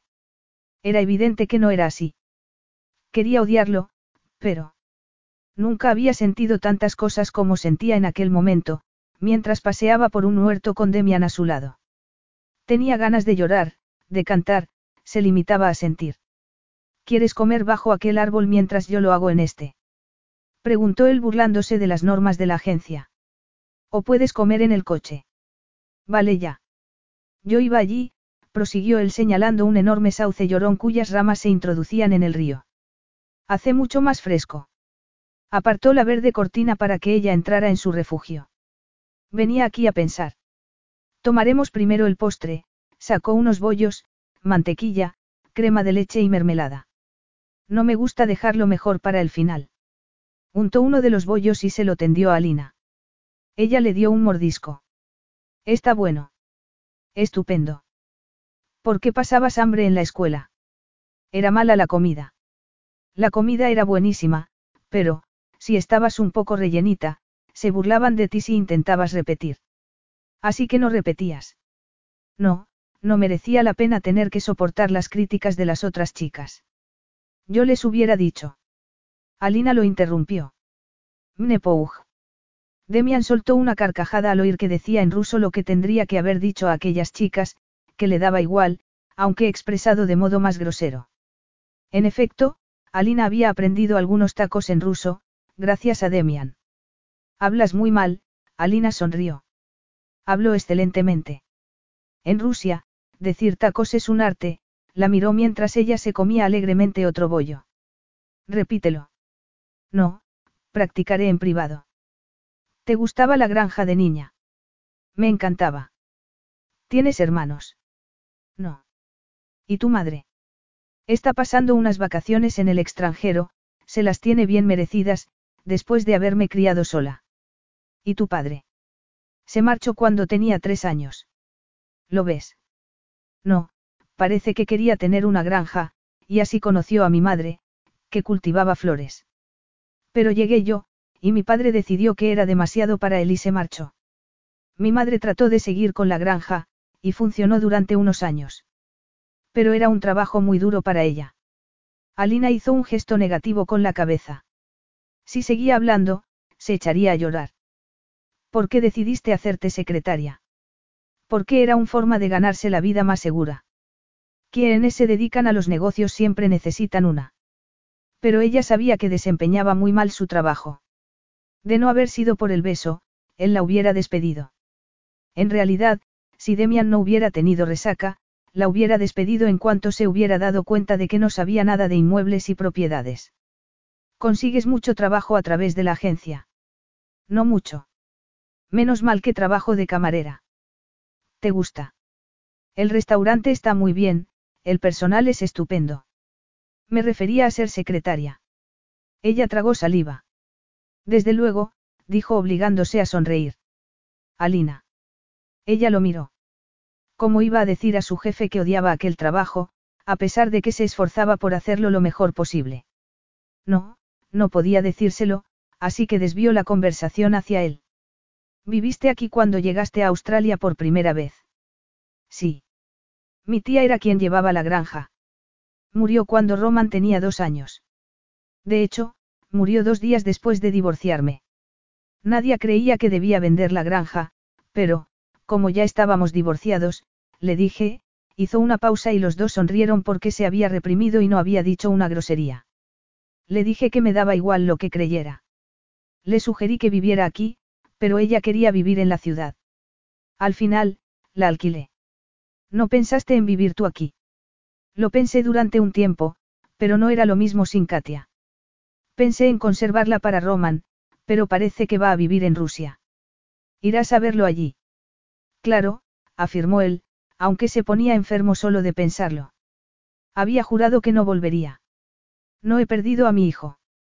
Ni siquiera había hablado aún con su abogado. Y estuvo a punto de decir a Alina lo que lo estaba destrozando. Pero no podía decírselo a nadie. Ni siquiera a Roman. Recordó las palabras de Nadia. Piénsalo, por favor. No te pido que sea para siempre, solo que volvamos a estar juntos. Nadia no lo quería. Le gustaba llevar su apellido, su dinero, y cuando Roman cumpliera los 18, el dinero se le acabaría. Otro matrimonio sin amor. Demian se lo había planteado. Otro caro divorcio. También lo había pensado. No era agradable, pero sí implicaba mantener la vida que había construido con su hijo en el país que ya consideraba suyo. No. Volvió a mirar a Alina. ¿Has tenido una relación importante con alguien? No, contestó ella mirándolo. ¿Puedo preguntarte por qué? No lo sé. Sabía que mi padre se había acostado con la mitad de las mujeres del pueblo y me aterrorizaba que tuviera hermanastros a los que no conocía.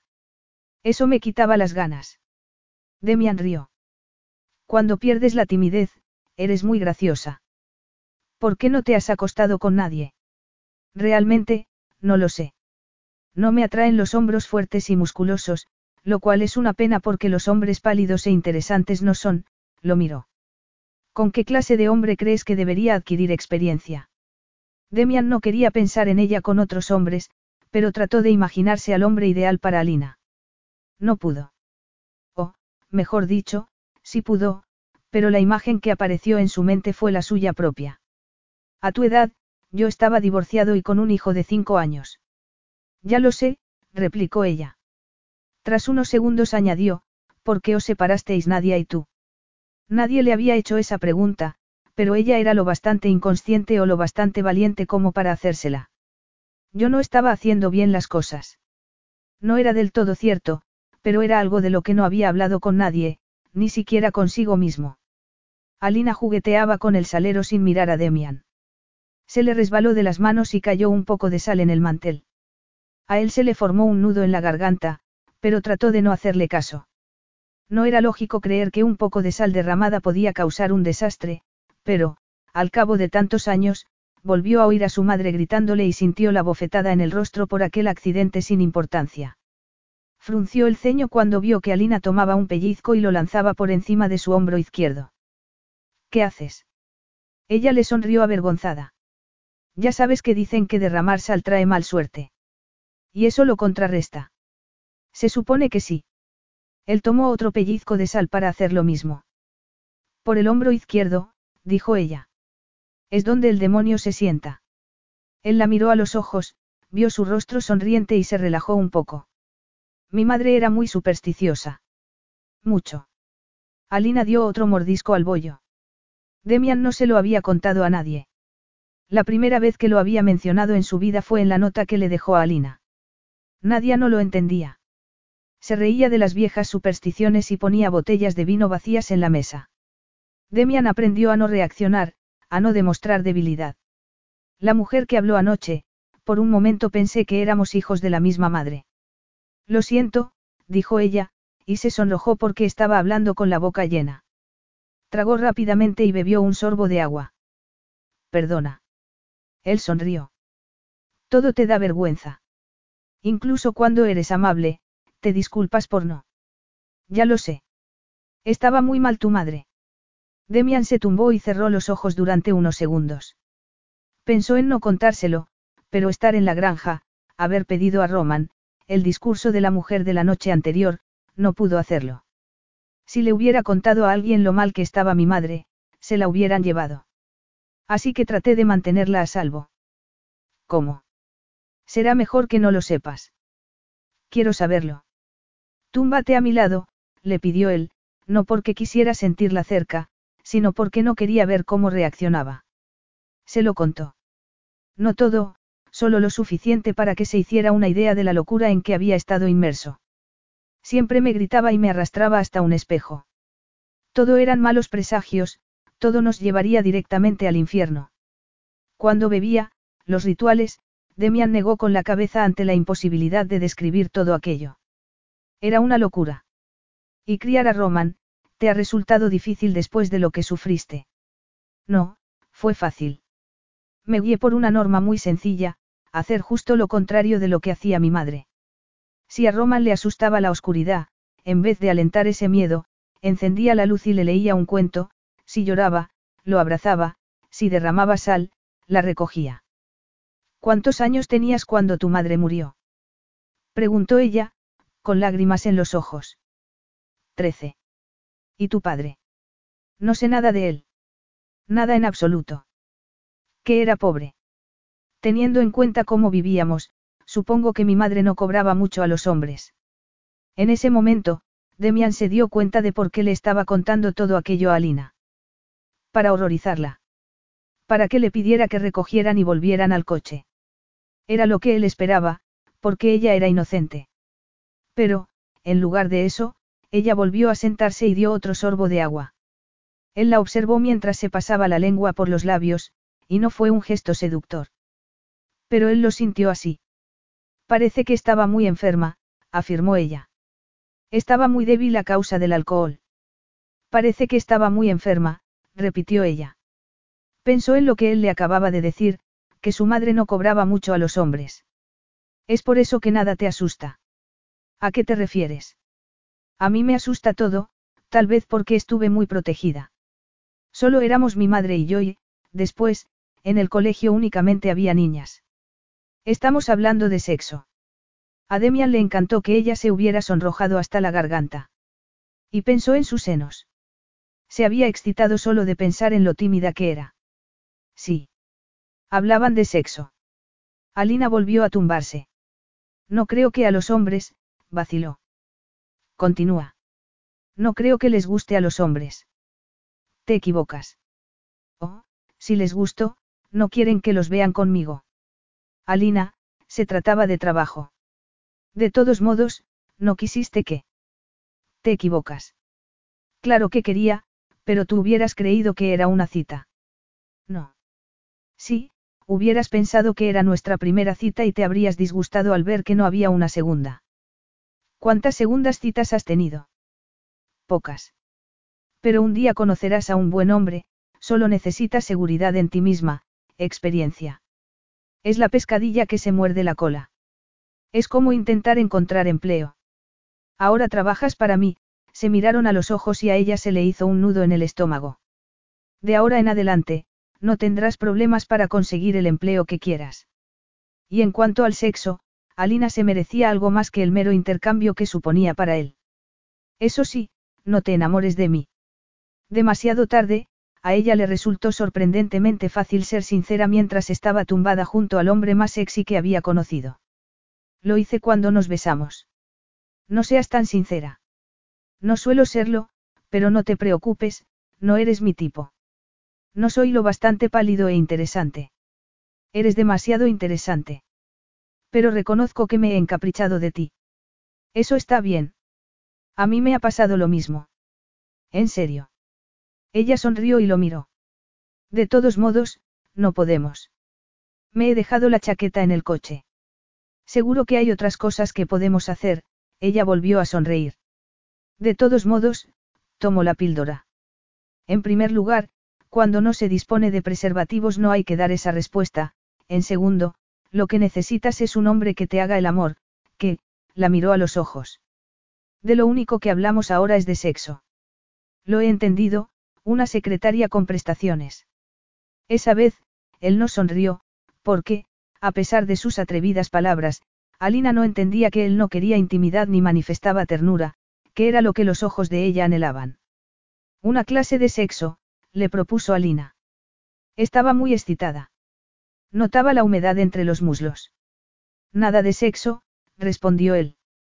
Pero, mientras aproximaba la boca a la de ella, pensó que podía enseñarle un par de cosas. Solo un maravilloso orgasmo. Alina pensó que su lengua sabía a cerezas. ¿O era la de ella? Después dejó de pensar y se centró en la deliciosa sensación de sus manos jugueteando con sus pezones. Demian había visto muchos senos, pero nunca había tocado pezones tan grandes como los de Alina, por lo que estaba deseando vérselos. Le quitó la camiseta. ¿Qué has hecho ya? ¿Hasta dónde habías llegado antes? Hasta ahí, contestó ella mientras la mano de él le subía por la falda. Pero hasta ahí, no, añadió cuando Demian introdujo la mano en las braguitas. ¿En serio? Ella no fue capaz de contestarle. Nunca había experimentado nada tan maravilloso, la presión y el deslizamiento de sus dedos mientras la besaba en la boca. Tal vez debiera sentir algo extraño, sin duda tardaría más tiempo. Era imposible que estuviera a punto de alcanzar el clímax. Demian. Los dedos de él no se detuvieron, sino que llegaron al centro de su feminidad. Le dolió y le resultó delicioso a la vez. Y, de haber sido un hombre, todo habría acabado ahí, porque ella se retorcía y le apretaba la mano con los muslos. Demian se sintió orgulloso de haberla hecho alcanzar el clímax tan deprisa. Lámemelos, dijo mientras sacaba la mano y se la acercaba a la boca. Y sus lenguas se encontraron al hacer él lo mismo. Demian sintió el deseo de probarla y bajó la cabeza para hacerlo, pero ella se le adelantó. Quiero verte, dijo Alina. Respiraba con dificultad. Demian sintió su mano torpe en la entrepierna. Él nunca había ido a tientas, ya que su primera experiencia sexual había sido con una mujer mayor que él que le había enseñado lo que debía hacer. ¿Qué hacía allí? se preguntó mientras ella, en vez de bajarle directamente la cremallera de los pantalones, comenzaba a desabotonarle la camisa. Alina pensó que tenía la piel más bonita que había visto en su vida. Le recorrió el pecho con los dedos, bajó hasta el estómago, y él alzó las caderas. Le bajó los pantalones e iba a hacer lo mismo con los boxers cuando él la detuvo. Sácamelo. A él le gustó su nerviosa ansiedad y sus dedos suaves que le recorrieron el miembro antes de sacárselo. Entonces, él se bajó los boxers. Alina no había visto nada tan hermoso, cálido, tenso y fuerte. Se levantó cuando ella lo tocó con los dedos, que se cerraron en torno a él. Manos virginales, pensó él mientras lo acariciaba suavemente. Él cerró la mano en torno a la suya para enseñarle el ritmo. Después la soltó, pero ella perdió el ritmo. Alina vio que Demian apretaba los dientes, por lo que trató de concentrarse más. ¿Así? Preguntó al oírle gemir suavemente. Se pasó la lengua por los labios y, al verlo, él estuvo a punto de acabar. ¿Puedo probarte? Volvió a preguntar ella. Después, contestó él mientras le paraba la mano. Voy a enseñarte cómo se alcanza un buen orgasmo cuando el idiota de turno no tiene preservativos. En este caso, el idiota soy yo. La tomó por las caderas y la puso encima de él. A Demian no le gustaba que la mujer estuviera encima porque le gustaba controlar la situación. Pero en aquel caso seguía haciéndolo. Oh. exclamó ella al sentirlo duro, pero suave, entre los muslos. Después, Demian comenzó a deslizar repetidamente la punta del miembro por sus braguitas. Ella comenzó a mover las caderas sin darse cuenta y a presionar hacia abajo la cálida punta al chocar con las braguitas empapadas. Demian. No pasa nada, tuvo ganas de parar, dejarla donde estaba, correr hasta el coche, agarrar la chaqueta, ponerse un preservativo y romperle las bragas. Demian, repitió ella. Le ardía la cara, pero no tanto como le ardía allá abajo. Acercó la mano y sintió la humedad de él y la seda mojada de las braguitas. Soy yo. Los dos, estaba tan sin aliento como ella. A ella le encantó ver cómo se concentraba, a él, mientras ella se inclinaba hacia adelante, la vista de sus senos cerca del rostro, pero no lo suficiente para alcanzarle un pezón con la boca. Ella comenzó a retorcerse, y él la embistió con fuerza agarrándola por las nalgas hasta que ella se echó totalmente hacia adelante y sintió su cara sudorosa en el cuello. Ella lanzó un grito, y él se detuvo por un único motivo. Tenía que poseerla. Rodó con ella para poner la boca arriba, la besó en la boca y en la cara hasta que ella se calmó. Voy a ser el primero, le dijo. Ella asintió débilmente. Él se arrodilló a su lado, agarró la botella de agua y se la dio para que bebiera. Después, le bajó las braguitas. ¿Me debería depilar? Preguntó ella. Te depilaré yo esta noche, si quieres, replicó él, aunque rápidamente recordó que no habría nada más entre ellos después de aquella tarde. Tengo que trabajar. Ya veremos, afirmó él sin saber muy bien por qué. Alina sintió su cuerpo sobre el de ella y su muslo separándole los suyos. Me va a doler mucho. ¿Cómo quieres que lo sepa? Ella pensó que bromeaba. No lo hacía. Demian nunca se había acostado con una virgen ni había hecho el amor sin protección. No había tenido sexo, se corrigió. Ella volvió a sentir sus dedos en su centro empapado y sintió tres golpecitos de su miembro antes de que la penetrara. Fue un dolor delicioso. Ella alzó las caderas. Le dolía menos que saber que aquella sería la primera y la última vez. Gimió dentro de su boca, y él la penetró más profundamente e hizo lo que intentaba no hacer, perderse en un mar de sensaciones. Pronto te acostumbrarás. No quiero acostumbrarme, gimoteó ella. ¿Cómo podría la sensación de tenerlo dentro dejar de ser maravillosa? ¿Cómo iba a convertirse en algo familiar aquel ritmo que trataba de seguir? Lo harás, afirmó él. Se dijo que aquel caso no era distinto, que se estaba demorando para disfrutar del cálido cepo que lo tenía atrapado y para asegurar que ella también obtuviera placer. Pero ella ya lo estaba experimentando. Al principio, creyó que le había dado un calambre en la parte superior de los muslos. Al sentir la tensión trató de moverse, de escapar, de relajarse, de estirarse, no sabía qué hacer. Cruzó los tobillos detrás de los de él, elevó las caderas y experimentó un profundo clímax, con la boca de Demian en su cuello. Después, mientras el pulso le volvía a la normalidad, se le volvió a acelerar al oír un ruido. Era Demian que la embestía con rapidez de forma deliciosa y abrumadora mientras le decía palabras incomprensibles que la hicieron girar en un torbellino y la liberaron para lanzarla después en caída libre. Mientras él alcanzaba el clímax, ella lo hizo de nuevo y acabó diciendo su nombre, aunque consiguió no pronunciar otras dos palabras. Unas palabras que carecían de sentido, pensó Alina, mientras doblaba la manta y trataba de no mirar a Demian a los ojos. ¿Cómo podía querer a una persona a la que la semana anterior no conocía? Demian también se sentía extraño en el camino de vuelta al hotel. Después de tener sexo, solía darse una ducha y tomarse el café matinal. No estaba acostumbrado a recoger mantas y cestas de picnic y a quitarse briznas de hierba del cabello. Sabía que habían llegado demasiado lejos, o que él lo había hecho, y que tenía que dar marcha atrás. Al entrar en Sydney examinó los rascacielos, como siempre hacía, buscando su casa. No echarás de menos la vista. Preguntó ella. No. No vas a volver nunca. No lo vas a echar de menos. No he vuelto a Rusia y no lo echo de menos. Pararon en casa de Alina, y él fingió no haber visto cómo se le hundían a ella los hombros al ver que no intentaba besarla. En vez de bajarse del coche, se volvió hacia él. Demian. No, la interrumpió él, y le recordó que solo había sido una clase de sexo. Así que ahora te bajas y te despides agitando la mano. Nada le hubiera resultado más fácil que continuar con la clase, pero pensó que sería ridículo y cruel. No volvería a acercarse a ella. De hecho, prefería que se fuera. Capítulo 8. A la mañana siguiente, Demian estaba de muy mal humor y no prestó atención a Alina. Por la tarde, ella se alegró de escaparse del hotel para ir al ático de Demian a comprobar que todo estaba listo para la visita de los posibles compradores al día siguiente, que era sábado. No te molestes en volver, dijo él, ya que tienes que estar allí mañana por la mañana. Todavía tengo que comunicar al casino que... Puedo ocuparme de mi vida social solo, Alina. Hasta el lunes. Lo que sucediera entre el viernes y el lunes determinaría el futuro de ambos. Y leer en la prensa dominical sobre el fin de semana salvaje de Demian y volver el lunes a comprobar las consecuencias no era algo que el corazón de Alina pudiera soportar. Demian. Estoy ocupado. Alina no podía dejar de pensar en él ni en la tarde que habían pasado.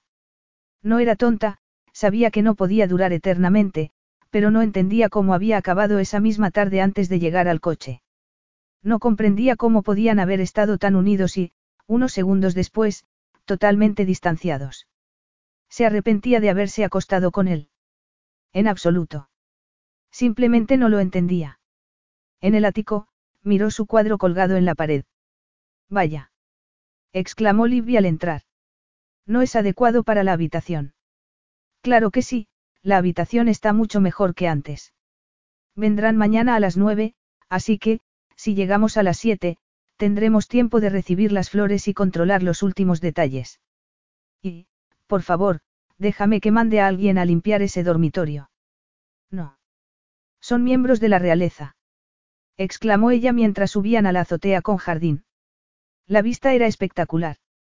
Alina se preguntó cómo podría Demian soportar tener que marcharse. Miró el cielo y cerró los ojos al sentir el sol y la brisa en la piel. Esperaba en secreto que una guitarra y unos cuantos envoltorios tirados por el suelo disuadieran a los posibles compradores, porque, si la casa se vendía al día siguiente, todo habría acabado. Alina. Se volvió hacia Libby. ¿Te encuentras bien? Por supuesto. Mientras recorrían las habitaciones por última vez, Alina se detuvo en el dormitorio de Demian y se perdió en la belleza del cuadro que había pintado. No era cuestión de vanidad. A veces le resultaba increíble que el trabajo que hacía fuera suyo. El cuadro la inducía a creer en la magia. Y magia era lo que se había producido bajo el sauce llorón. Después de salir de casa de Demian, en vez de dirigirse a la suya como él le había dicho, decidió volver al hotel. Él apenas le prestó atención cuando llegó. Demian, estaba. No te he dicho que te fueras a casa. Solo entonces la miró. Podía haber habido alguien conmigo. No te necesito para nada. Demian sabía que mentía. Nunca había necesitado una vía de escape tanto como en aquel momento, pero no pensaba utilizar a Alina. Nadie acababa de mandarle un SMS. Una semana después, Roman estaría en un avión, al día siguiente, era probable que el ático se hubiera vendido. Necesitaba a Alina esa noche, pero haría lo imposible para no ceder a la tentación. Te llamaré mañana después de la visita de la pareja. Que me llame Libby. Vete. Y no te preocupes, te pagaré como si hubieras trabajado hasta las cinco. ¿Podemos hablar? No, porque las mujeres siempre quieren hablar cuando no hay nada que decir. Lo entiendo, pero el otro día, tragó saliva. Si te citas con alguien este fin de semana, quiero que sepas que no repetiremos lo del otro día. No tengo intención de repetirlo. Búscate un buen tipo para hacer el amor, se le puso la carne de gallina al pensarlo. Uno que te susurre cosas bonitas y no tenga prisa. ¿Y si no es eso lo que quiero? Alina, parece que no entiendes que me porté bien porque era tu primera vez. Entonces, no te gustó. Lo hiciste todo por mí. Así es. Caramba, Demian. Nunca pensé que tu vocación solidaria fuera tan lejos, le sonrió, incrédula. Pues gracias por la donación. No era consciente de lo mal que lo pasaste, dejó de sonreír y frunció el ceño. ¿Qué significa que te portaste bien? Será mejor que no lo sepas. Cuéntamelo. Tal vez los dos queramos lo mismo. Entonces, deja de hablar y ponte de rodillas. La miró y vio que apretaba los labios y los ojos se le llenaban de lágrimas, pero de lágrimas de ira. Para mí es así de sencillo, afirmó él. Eres tú quien complica las cosas. No te creo. Sigues hablando. La agarró de la mano y se la llevó a la bragueta, pero ella se soltó. Ya deberías estar de rodillas. Muérete. exclamó ella mientras se dirigía a la puerta. No volvería el lunes siguiente. Demian lo sabía y lanzó un gemido cuando ella salió. Agarró el móvil y llamó a Roman. Volvió a saltar el buzón de voz. Roman, no sé por qué no hablamos, pero aquí estoy por si cambias de opinión. Llámame a cualquier hora, por favor. Después, realizó otra llamada y volvió a saltar el buzón de voz. Micael, llámame. Se sentó y se sirvió un coñac mientras esperaba la llamada de Micael. Hacía tiempo que eran amigos, pero Demian había llevado todo el proceso de divorcio sin ponerse en contacto con él. No necesitaba que le dijera los derechos que tenía sobre su hijo. ¿Por qué has tardado tanto? Preguntó Micael, que lo llamó inmediatamente. Tenía menos escrúpulos que Demian e iba directamente a la yugular. Nos vemos. Quedaron en un bar que se fue llenando de gente, por lo que subieron al restaurante, situado en la planta de arriba, que estaba vacío. ¿Qué quiere hacer Roman? Le preguntó Micael cuando Demian le contó que Nadia y él se iban a Rusia. No lo sé. No quiere hablar conmigo, y no sé por qué. Tiene 14 años. ¿No es eso una razón? No, Demian siempre había tenido buena relación con su hijo. No quiere hablar desde que nadie anunció que se volvía a casar y que se iban a Rusia. ¿Y por qué dejas que lo haga? ¿Por qué no te enfrentas a ella? ¿Por qué me ha dicho que tal vez Roman no sea hijo mío? Y no quieres averiguarlo. Demian negó con la cabeza. Cuéntamelo desde el principio. No hace falta que sepas la historia entera. ¿Quieres mi consejo? Demian asintió de mala gana. ¿Usaste protección? Siempre, afirmó, pero hizo una mueca al recordar lo que había sucedido con Alina. Pero. Tal vez no lo hice de la manera adecuada. No recordaba esa noche con Nadia, pero un preservativo se había roto y tal vez la hubiera penetrado unos segundos antes de ponerse otro. Después no recordaba los detalles. Y ahora, ella dice. No me importa lo que diga ahora. Quiero saber lo que pasó entonces. Demian no quería pensar en aquel tiempo en que seguía pensando en ruso y le dolía la cabeza después de un día hablando en inglés. Era agradable poder hablar en ruso, y era fácil acabar en la cama. Unas semanas más tarde, me dijo que estaba embarazada. Yo era muy joven y, como me había acostado con ella, cargué con las consecuencias y nos casamos. ¿Y nunca dudaste de ella? No. Dos años después, os divorciasteis. ¿Por qué? Porque sí. Le resultaba muy difícil hablar de ello con Micael, sobre todo porque en su fuero interno sabía que no iba a poder ayudarlo. Nos divorciamos porque mi futuro prometedor tardaba en hacerse realidad. Poco después del divorcio, las cosas comenzaron a irme bien, después, muy bien. Y nadie me pidió que volviéramos a estar juntos. Sigue queriéndolo. Siempre me he negado. Siempre. Tienes que decirme la verdad. Siempre. Cuando algo ha concluido para mí, no cambio de opinión. ¿Qué pensión le pasas? La que es justa. No quiero entrar en cifras. Pero Micael sí quería. Nadia no ha trabajado en su vida, viene de la calle como nosotros. ¿De dónde saca el dinero para vivir como lo hace? De mí. No quiero que a mi hijo le falte de nada. Nadia lo ha educado bien. Con tu dinero. Por supuesto. Entonces, ¿qué hubiera pasado cuando Roman cumpliera 18 años? Demian se encogió de hombros. No le gustaba aquella conversación ni hacia dónde se dirigía. ¿Qué hubiera dejado de darle dinero a Nadia? No se lo has dejado de pasar ya. Micael tuvo el valor de sonreír ante la expresión sombría de Demian. Te dice que Roman no es hijo tuyo y le sigues firmando los cheques. Micael tenía la solución.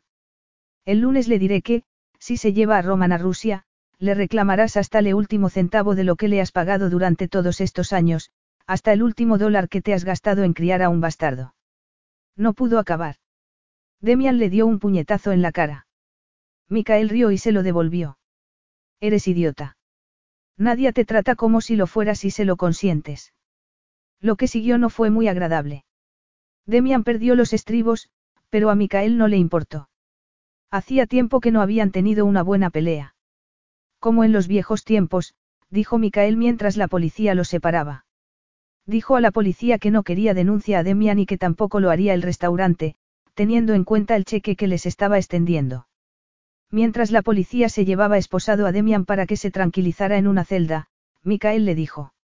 No malgastes mi tiempo hasta que estés dispuesto a enfrentarte a nadie.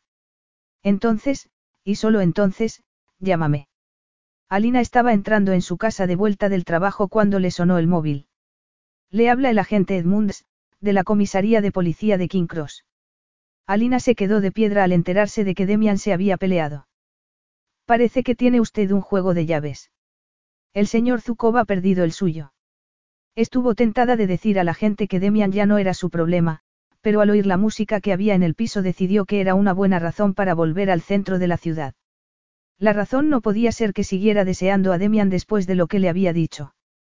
No parece que te alegres de verme, dijo él mientras un policía le devolvía el cinturón y la corbata, se los metía en el bolsillo y firmaba un documento. Alina estaba sentada, esperándolo. ¿Cómo podía estar tan guapo? Tenía un ojo morado, heridas en los nudillos y el traje roto. Miró a su alrededor mientras se levantaba. No es precisamente la idea que tengo de una noche divertida. Estoy ampliando tu mundo, afirmó él mientras se dirigían al coche de ella. Prefiero que no lo hagas. Pues no es eso lo que me habías dicho. Ella puso el intermitente izquierdo para dirigirse al hotel. Sabía que Demian se refería a la conversación previa que habían tenido allí, pero no mordió el anzuelo. Él se inclinó y puso el intermitente derecho. Llévame a casa. Siento haberte llamado tan tarde. No es verdad. Ella tenía razón, no lo sentía en absoluto porque, de no estar ella allí, a saber dónde estaría él. Su mundo se le había desmoronado y quería que todo volviera a su sitio. Me he peleado con. Me da igual, lo interrumpió ella al tiempo que se decía que quería que se bajara del coche, dejarlo en su casa y, después de la visita de los posibles compradores al día siguiente, no tener que volver a verlo. Demian no se dio por aludido y siguió hablando. Me he peleado con Micael, mi abogado. Muy inteligente por tu parte, afirmó ella mientras sonaba el móvil de Demian. Micael. Demian habló durante unos minutos. Alina no lo entendió, y no porque hablaran en ruso, sino porque la conversación parecía amistosa. Ha llamado para saber cómo estoy. Alina se encogió de hombros. Lo que te dije antes en el hotel. Fue una grosería. Pero necesaria. Te mereces a alguien menos, aunque no lo entiendas, trataba de protegerte. No soy tierno, no. Lo fuiste, afirmó ella con voz ronca. En la granja. Él agachó la cabeza. Le dolía el cuerpo de la pelea, le dolía el corazón por su hijo, y lo único que le quedaba eran sus millones. Llegaron al edificio, ella apagó el motor y sacó las llaves de Demian. Sube, dijo él, que no podía soportar la idea de estar en su casa ni tampoco la de no estar en ella. No, gracias. Tienes que subir. No recuerdo el código de seguridad. Mentiroso. Sube, repitió él. ¿Para qué? Tal vez se me ocurra hacer algo indescriptible como hablar, tal vez. A Demian se le quebró la voz al decirle la verdad. Ya sabes para qué. Lo sabía. Sintió un delicioso temor al bajarse del coche porque estaba a punto de conocer al verdadero Demian, al que tanto ansiaba descubrir. Demian. No tengo ganas de hablar. Entonces, ¿por qué me has llamado? Él no contestó. Se limitó a hacer un gesto con la mano cuando se abrió la puerta del ascensor. Adelante.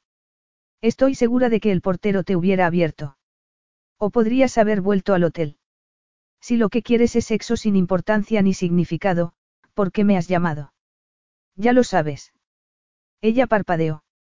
Se le ocurrió que tal vez él le estuviera diciendo que esa noche no era sexo sin importancia lo que deseaba. Alina salió primero del ascensor, y él la siguió. Ella sintió sus ojos clavados en la espalda. Cuando tecleó el número de la alarma, le temblaron las manos por un motivo distinto al de la primera vez. Demian se había pegado a ella. Sentía su erección contra las nalgas.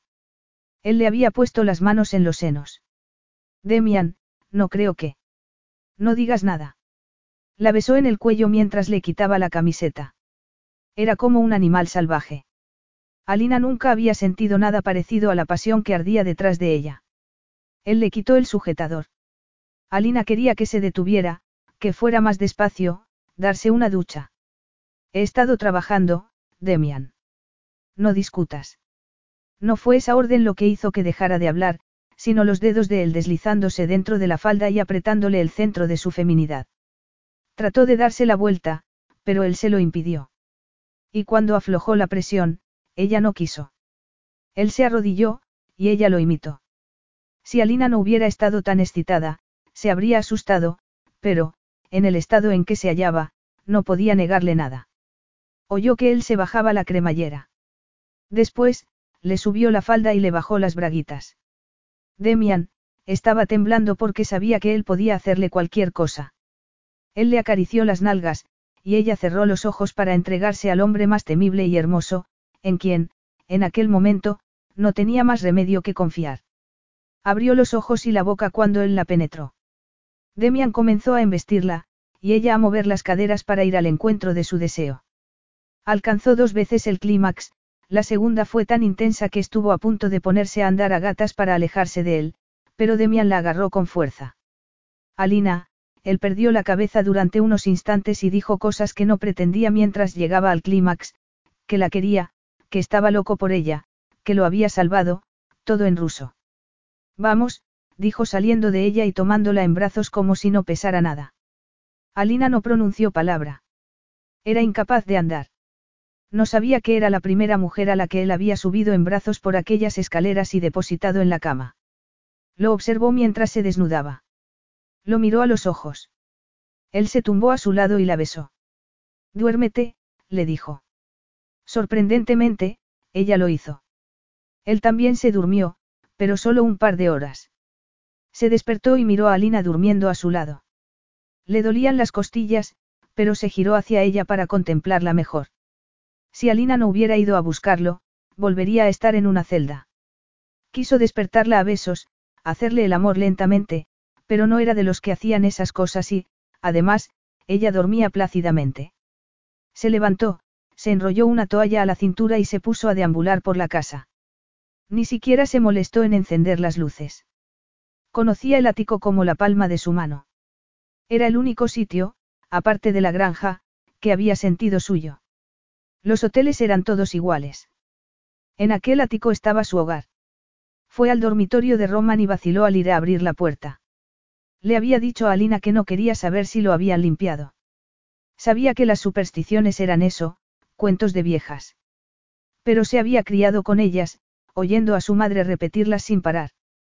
Tenía una mente lógica para los negocios, pero respiró aliviado al abrir la puerta y ver que la habitación estaba tal como la había dejado su hijo. Alina había entendido lo mucho que significaba el ritual. Incluso Nadia, que era rusa, se había reído cuando Demian le dijo que dejara la habitación de Roman como estaba una vez que habían tenido que hospitalizarlo. Nadia. Su mero nombre lo ponía enfermo. Se sentó en la cama y tomó la guitarra de su hijo. Miró una foto de Nadia y recordó lo que le había dicho.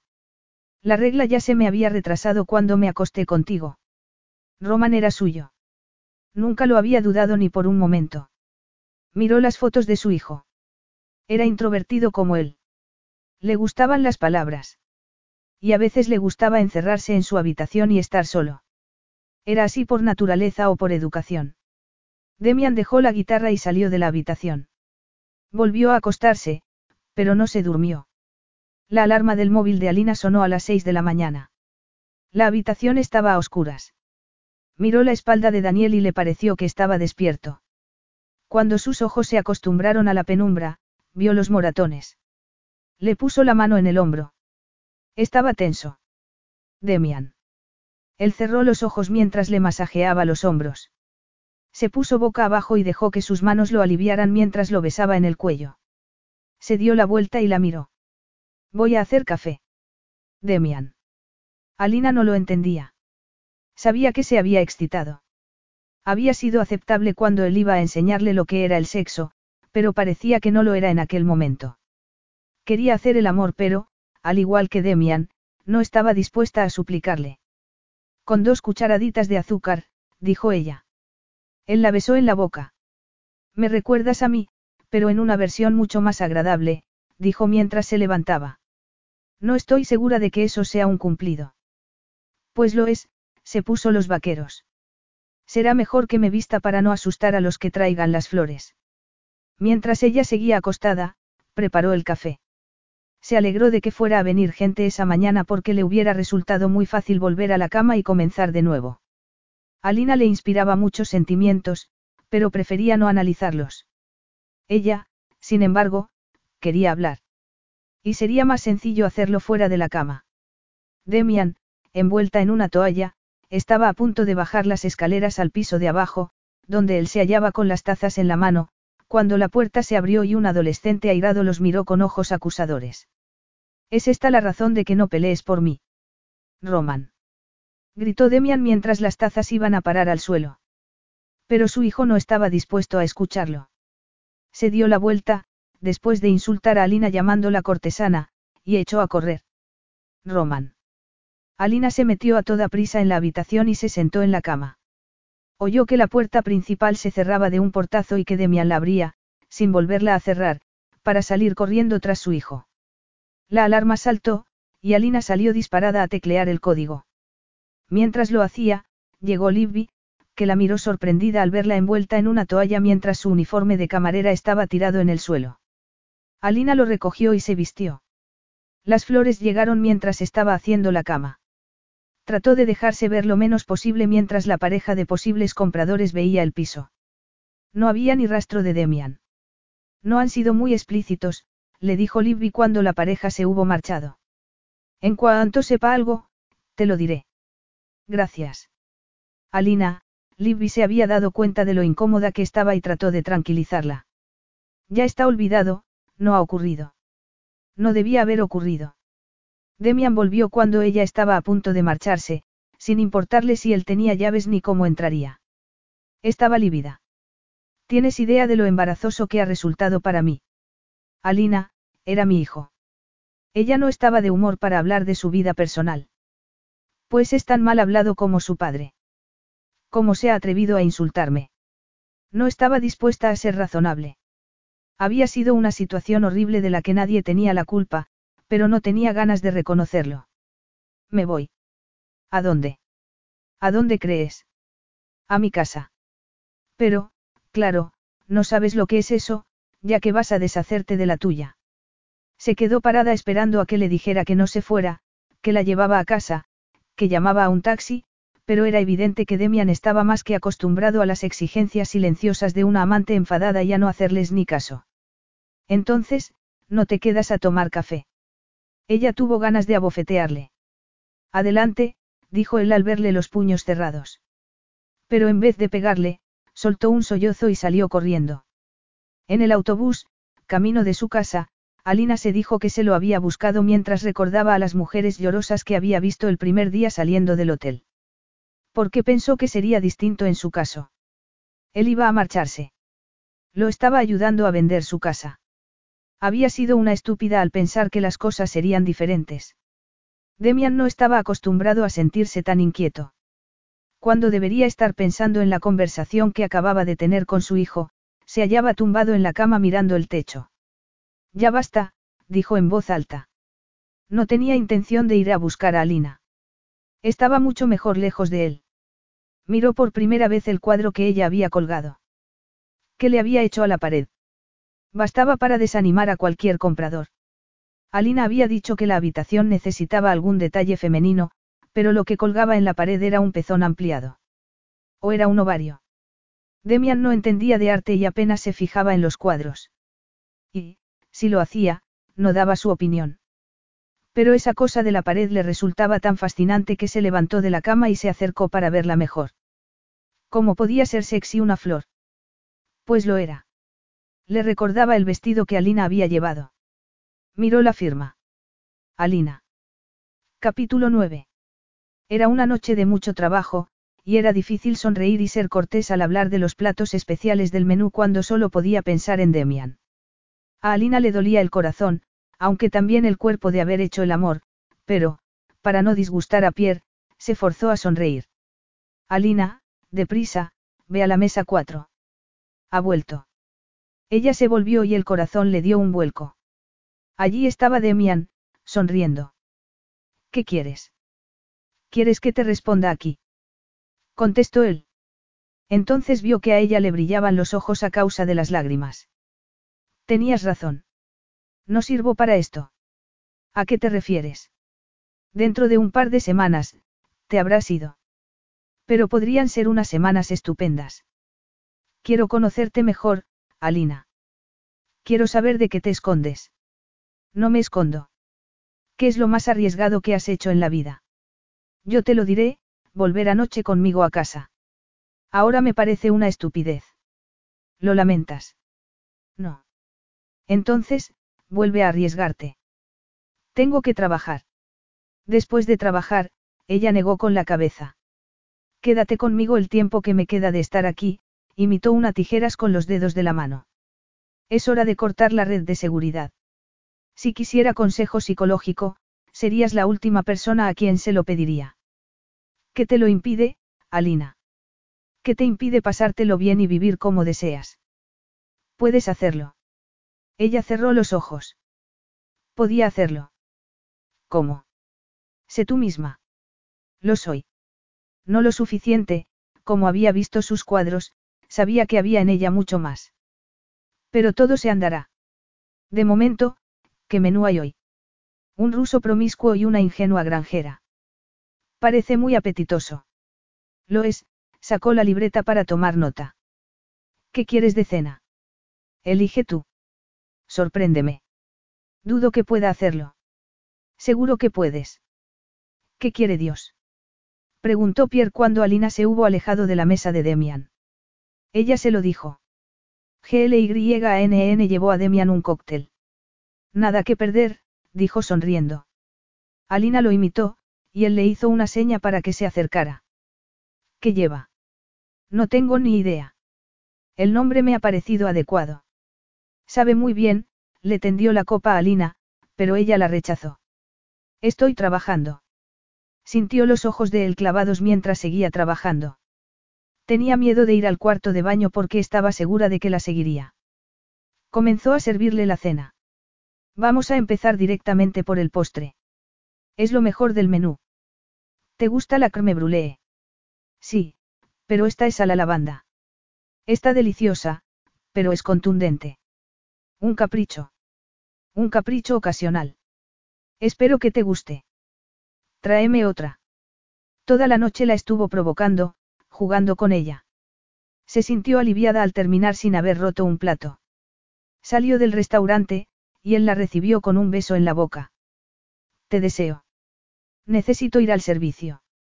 Y yo necesitaba que hubiera sido durante la cena, Demian se echó a reír. Sé mala, Alina. No puedo. Ahora estás en mi mundo. ¿Y cuándo duermo?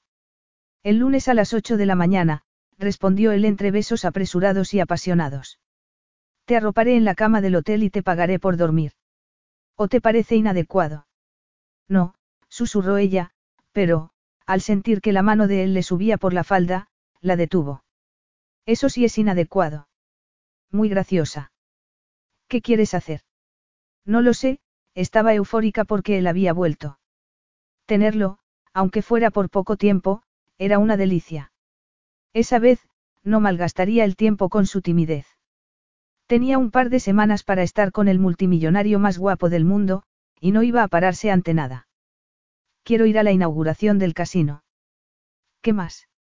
Dímelo, no te reprimas. ¿Cómo crees que es una noche en mi mundo? No lo sé, sexo en la playa. Puedes hacerlo mejor. Demian la miró a los ojos. Tenía la mirada transparente, no calculadora. Ella podía haberle pedido joyas, y no hubiera sido por el dinero, sino por escapar, por... Buscó la palabra en su cerebro, pero no la encontró porque hasta entonces no había existido en su vocabulario. Diversión. Él iba a fiestas y hacía lo que le daba la gana. Pero nunca había buscado nada tan sencillo como divertirse. ¿Qué te gusta hacer cuando no eres secretaria ni camarera? Demian le sonrió y esperó su respuesta, pero ella siguió resistiéndose, y él dejó de presionarla. Venga, la besó en la punta de la nariz mientras la tomaba de la mano. Vamos al casino. No he contestado a la invitación que te enviaron. Mejor, así haremos una entrada triunfal. ¿Puedo darme una ducha? No, así seguirás oliendo a sexo. Una multitud se había agolpado en torno al casino para ver la llegada de los ricos y famosos a la inauguración del lujoso complejo. Demian y Alina pasaron en el coche por delante de la alfombra roja, donde la policía trataba de contener a la multitud, y se detuvieron en una puerta lateral. Alina se dio cuenta de que tendría que bajar. Eres una canalla, susurró ella. ¿Quieres recorrer la alfombra roja con el uniforme de camarera? Claro que no. Entonces, ve a elegir algo que ponerte. Dos robustos guardias de seguridad estaban abriendo la puerta. No sé qué ponerme. La otra noche no tuviste problemas para elegir, Demian abrió la cartera y le dio una tarjeta. Ve a que te peinen, a lo que sea. Te esperaré aquí. Demian, la otra noche. Él esperaba que le dijera que el vestido lo había hecho ella, pero Alina se limitó a negar con la cabeza. No se trata de dinero.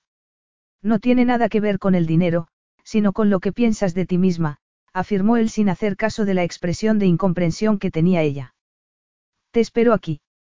El complejo estaba lleno de tiendas a las que Alina nunca habría imaginado que entraría si él no la hubiera estado esperando. Primero buscó un aseo, donde se lavó rápidamente. Decidió mandar los nervios a paseo, salió y fue a una boutique. Necesito un vestido para esta noche. ¿Tiene una idea de lo que desea? Le preguntó una sonriente empleada al tiempo que le enseñaba uno que a Alina le pareció una gran capa negra. Me gustan los colores, afirmó mientras miraba un vestido en tonos lilas y verdes, que fue el que eligió. Sí, le encantaban los colores, pensó mientras la peinaban y maquillaban. Después, fue a por los zapatos. Trató de decidirse entre dos pares. Me llevo los dos. Mientras salía del recinto y se montaba en el coche creyó que Demian no la reconocería. Pero lo hizo. Le dijo en ruso lo mismo que le había dicho la noche en que fueron a la cena de solidaridad cuando ella le abrió la puerta de su casa con aquel vestido maravilloso. ¿Tienes algún problema con mis pezones? No, dijo él, y le contó lo que verdaderamente significaban sus palabras en ruso. Significan que estás preciosa. Lo estabas entonces y lo estás ahora. Y ella se sintió hermosa. Al enfilar la alfombra roja, Alina se mareó con las cámaras y los gritos de la gente. La multitud reconoció a Demian, pero quien lo acompañaba agarrada a su brazo. Tus amigos se llevarán una sorpresa, afirmó él mientras bailaban, ya que al día siguiente estarían en todos los periódicos.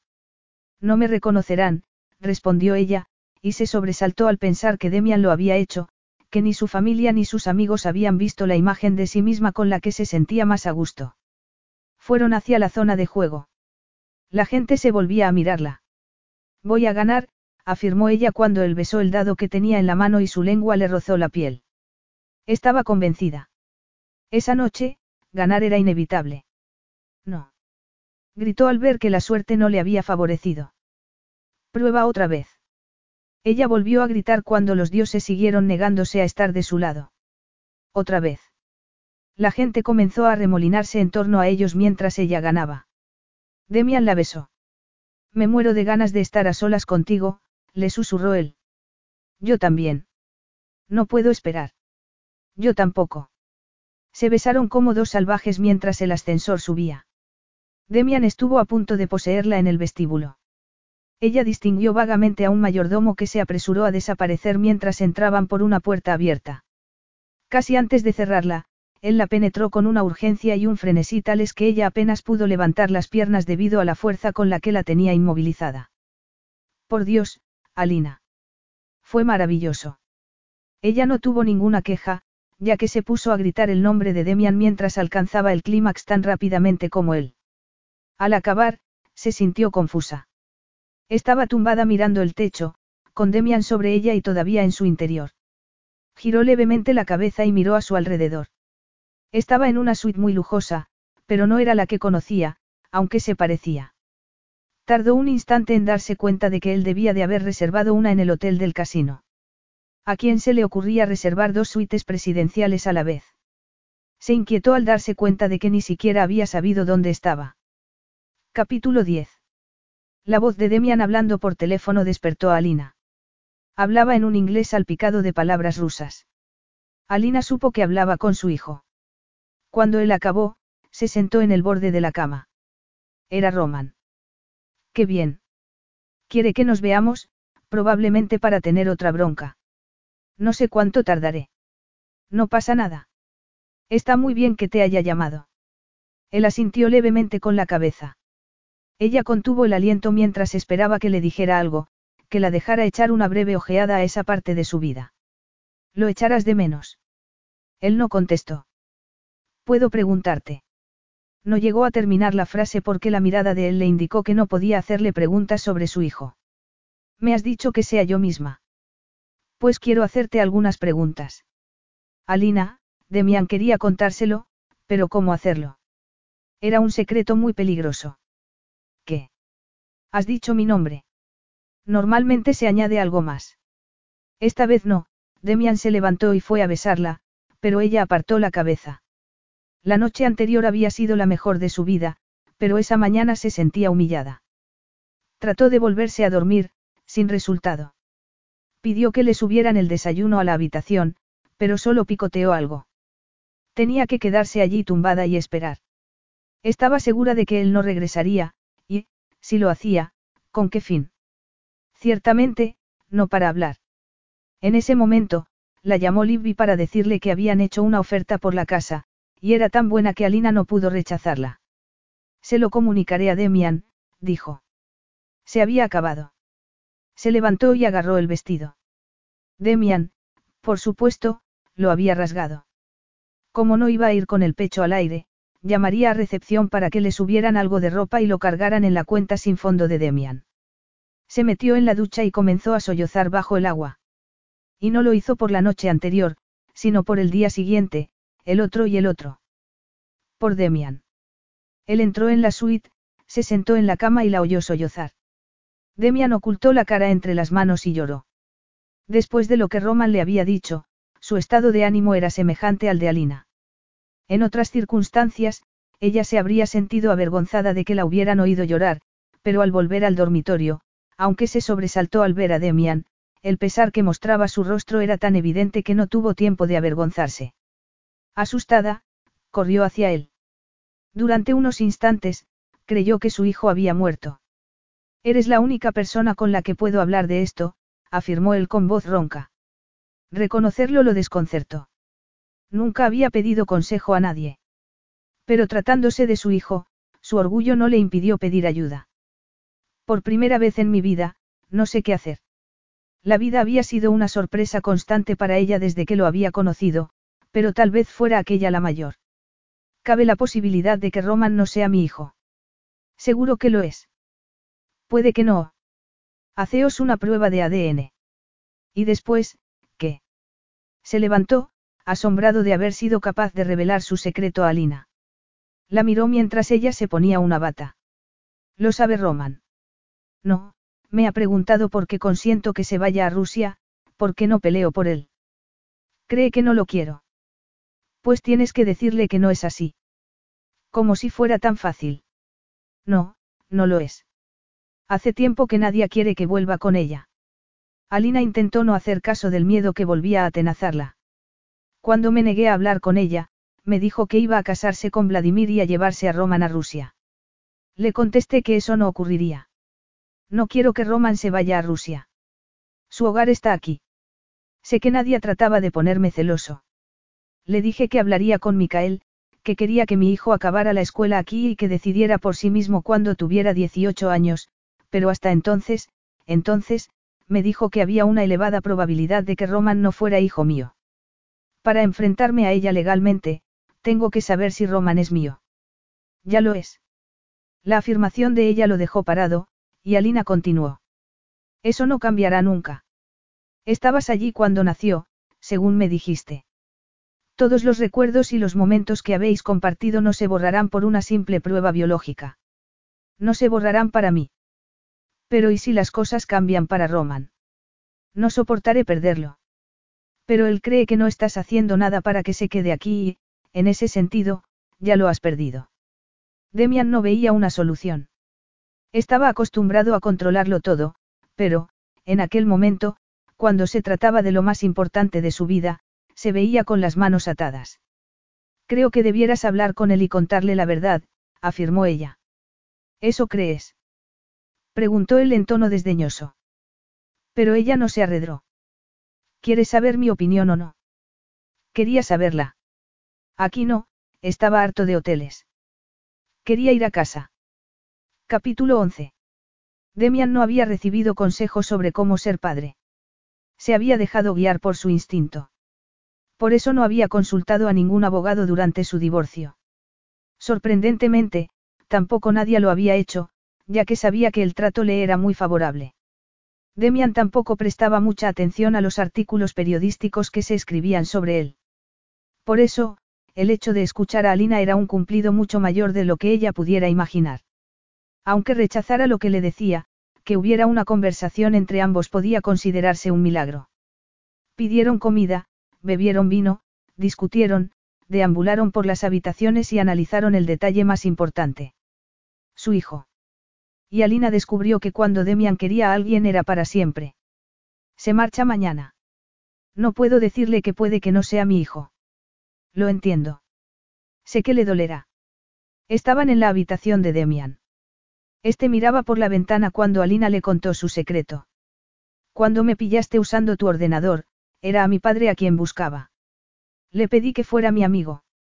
Tendría que haberme respondido de inmediato, tendría que haberse pasado los últimos 21 años de su vida tratando de formar parte de la mía. Y tú estás expulsando a Roman de la tuya. No. Él lo ve así. En su opinión, no lo quieres lo suficiente para luchar por él. Él reconoció que tal vez fuera así, pero no lo manifestó. Necesitaba reflexionar. La sola idea de contar a su hijo la verdad lo superaba. Puedes hablar con Nadia. Ya no hablamos, aunque seguro que cuenta con que lo intente. Estoy convencido de que tiene unas en la manga. Han hecho una oferta de compra muy buena por la casa. Libby llamó esta mañana, después de que te hubieras ido. Teniendo en cuenta quiénes son los compradores, supongo que no habrán pedido pagar a plazos. Era un chiste muy malo, y ninguno sonrió. No tengo más remedio que dejar que Roman se vaya. Puede que en el futuro podamos hablar.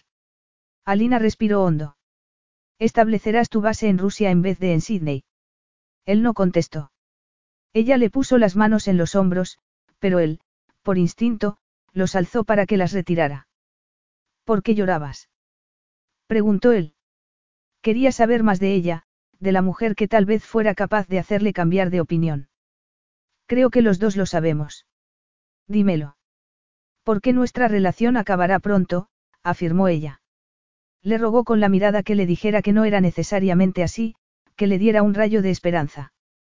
Pero él la besó con urgencia y deseo mientras se desnudaban. La empujó hacia la cama y optó por no pensar en nada que pudiera hacerle daño. Alina lo desafió. Sus besos eran lentos. Ni su boca ni su cuerpo manifestaban la urgencia de los de Demian, porque ella quería algo más que sexo rápido. Se dedicó a explorar cada centímetro de la piel masculina, como si, con la boca, se la quisiera grabar en el cerebro. Alina. Ella lo besó en los ojos, y fue el beso más íntimo que Demian había consentido a alguien en su vida. Comenzaba a pisar un terreno desconocido. Se tumbó de espaldas, y ella lo besó en la mejilla y en la barbilla. Él trató de alcanzarle la boca, pero ella se resistió. Volvió a besarlo en los ojos, y él no pudo soportar la felicidad que experimentó. Pero no podía sucumbir, por lo que se puso a hablar para que ella se detuviera. Sé que eres una artista, pero no tienes agallas para mostrar tu arte a los demás. Ella no estaba dispuesta a ceder a la provocación, no iba a detenerse, exploraría cada centímetro de su cuerpo. Sus lágrimas cayeron sobre los labios de él a modo de aviso. Demian se cayó y dejó que ella siguiera descendiendo por su cuerpo. Alina le rozó los pezones con los labios y después se los lamió. Él comenzó a respirar agitadamente mientras, con las manos, trataba de empujar la cabeza de ella hacia abajo. Pero ella no cedió. Había llegado al estómago. Besó con fuerza la piel pálida mientras él seguía tratando de empujarla hacia abajo. Pero ella se detuvo en el vello. Demian apretó los puños. Alina. Ella no hizo caso de sus protestas. Su boca siguió descendiendo hasta llegar a su masculinidad, que sostuvo y exploró a su gusto mientras él trataba de introducírsela en la boca. Ella se limitó a besarla suavemente en la punta. Voy a enseñarte cómo se hace, dijo él, pero ella se negó a ser una de sus marionetas. No me hace falta. Nunca he probado esa parte de ti, y quiero hacerlo lentamente. Fue lo más delicioso que había probado, y se regodeó en ella. Embriagada por su íntimo olor, fue trazando círculos con la lengua en torno a ella. Pero Demian no quería que su boca se moviera con tanta lentitud. ¿Por qué no te relajas? Le preguntó ella. Porque, si lo hago, la tierra se abrirá, el cielo. No. Ella lo besó en la boca, pero él apartó la cara. Prefiero que me pongas la boca en otro sitio. Pues muy mal, afirmó ella, a quien ya habían dejado de ofender sus palabras. Quiero besarte. Y yo quiero un orgasmo. ¿Qué prisa tienes? preguntó ella. Pero volvió a bajar al encuentro de su dura y anhelante masculinidad. Demian quería rendirse, seguir tumbado y dejar que ella hiciera lo que quisiera. Lo deseaba tanto que incluso lamentó empujar la cabeza de Alina para que descendiera, porque sus besos eran dulces. Ella lo lamió suavemente, alzando la cabeza en vez de bajarla cuando él elevaba las caderas. Lo estaba volviendo loco. Quería obligarla a que concluyera rápidamente, pero ella no cedió. La agarró del cabello y trató de guiarla con la mano. Quería acabar. Si vuelves a empujarme la cabeza, dijo ella, te ataré las manos a la cama. Será más bien al revés. Ella sonrió y siguió besándolo y lamiéndolo al tiempo que trataba de ser fuerte, de ser ella misma, de no rendirse a un hombre que se negaba a rendirse. Le encantaba su sabor, así como comprobar que trataba de no retorcerse y mantenerse inmóvil. La tensión fue en aumento.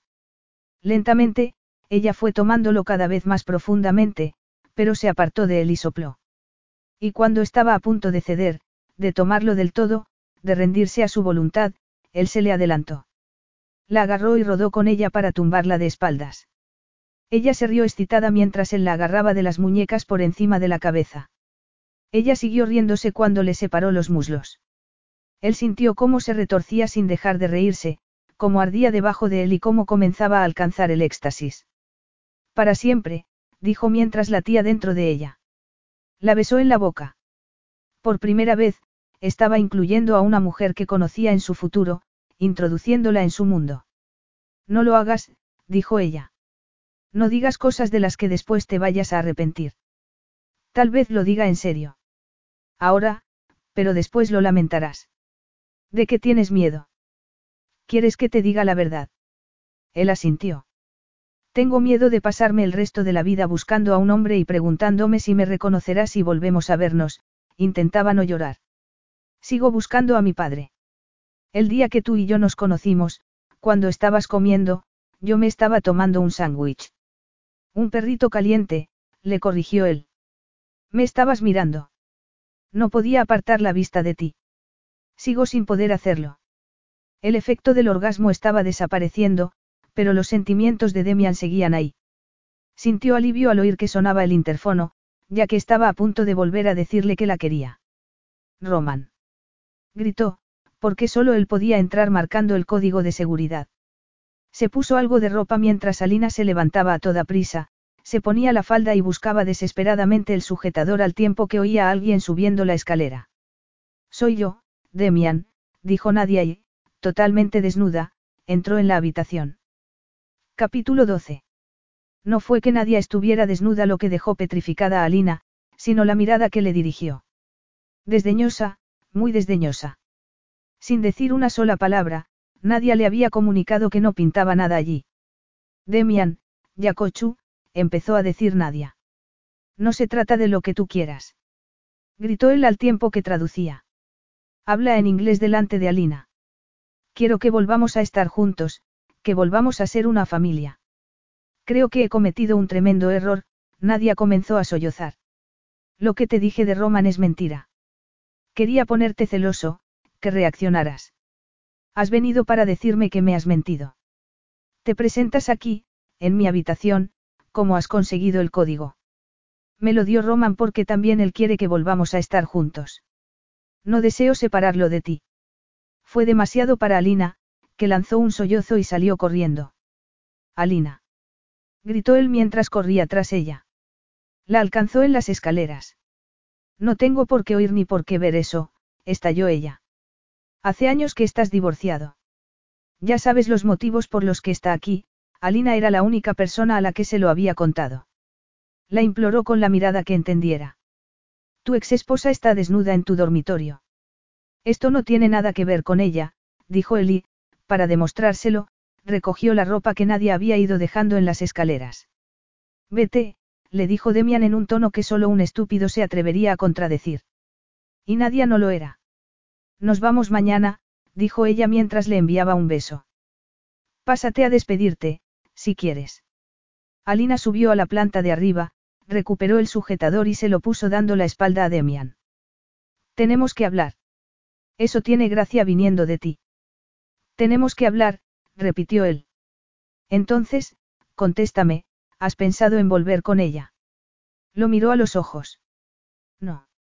Odio que me mientas. Y yo que no me dejes otra opción que mentirte. Si digo que sí, saldrás corriendo antes de que haya acabado la frase. ¿De qué huyes, Alina?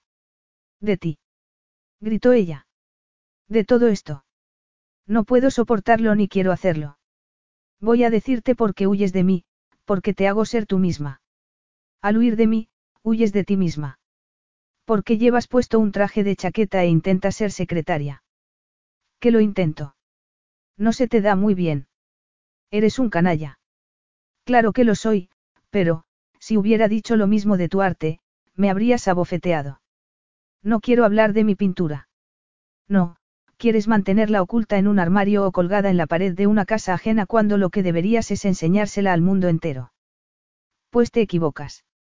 He alquilado un puesto en el mercado. En el mercado, Alina no podía haber elegido una palabra más degradante para Demian. Su mente retrocedió 30 años a una vida de hambre y miseria, de los trucos para pagar el alquiler a fin de mes.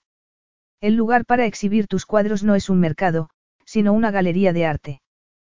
Puedo. Comprarme una carrera, no. Me darás todo y luego me abandonarás, sintió náuseas y trató de contener las lágrimas. No soy tu padre, Alina. No vayas por ahí, lo avisó ella con el rostro crispado de ira. No hagas promesas que no podrás cumplir. Dime algo, Alina, por favor. Estoy tratando de tomar la decisión más importante de mi vida. Habla, aunque tengamos que pelearnos. No soy el único que tiene cosas que solucionar. Pues solucionalas, pero que sea lejos de mí, Alina negó con la cabeza. Quiero volver a mi vida. Alina. Lo digo en serio, Demian. Quiero irme a casa. No es verdad, estaba seguro. No quiero seguir por este camino, quería estar a salvo, acabar con aquello para que comenzaran a cicatrizarle las heridas cuanto antes. Sabía que él se marcharía. ¿Estás segura? Totalmente. Yo no suplico. Ella se marchó. Él quiso llamarla, pero se quedó inmóvil. Durante unos instantes, había tenido la visión fugaz de un mundo distinto, y no sabía si sería capaz de aceptarlo, de aceptar un hogar lleno de risa y de bebés rollizos, si sería capaz de decir a Roman, a la mañana siguiente en el aeropuerto, que siempre tendría un hogar en Sydney, con Alina y con él.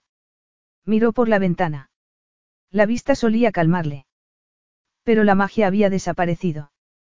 Había sido un estúpido al creer que las cosas podían ser distintas. Alina tenía razón, alejarse de él era lo mejor para ella. Capítulo 13.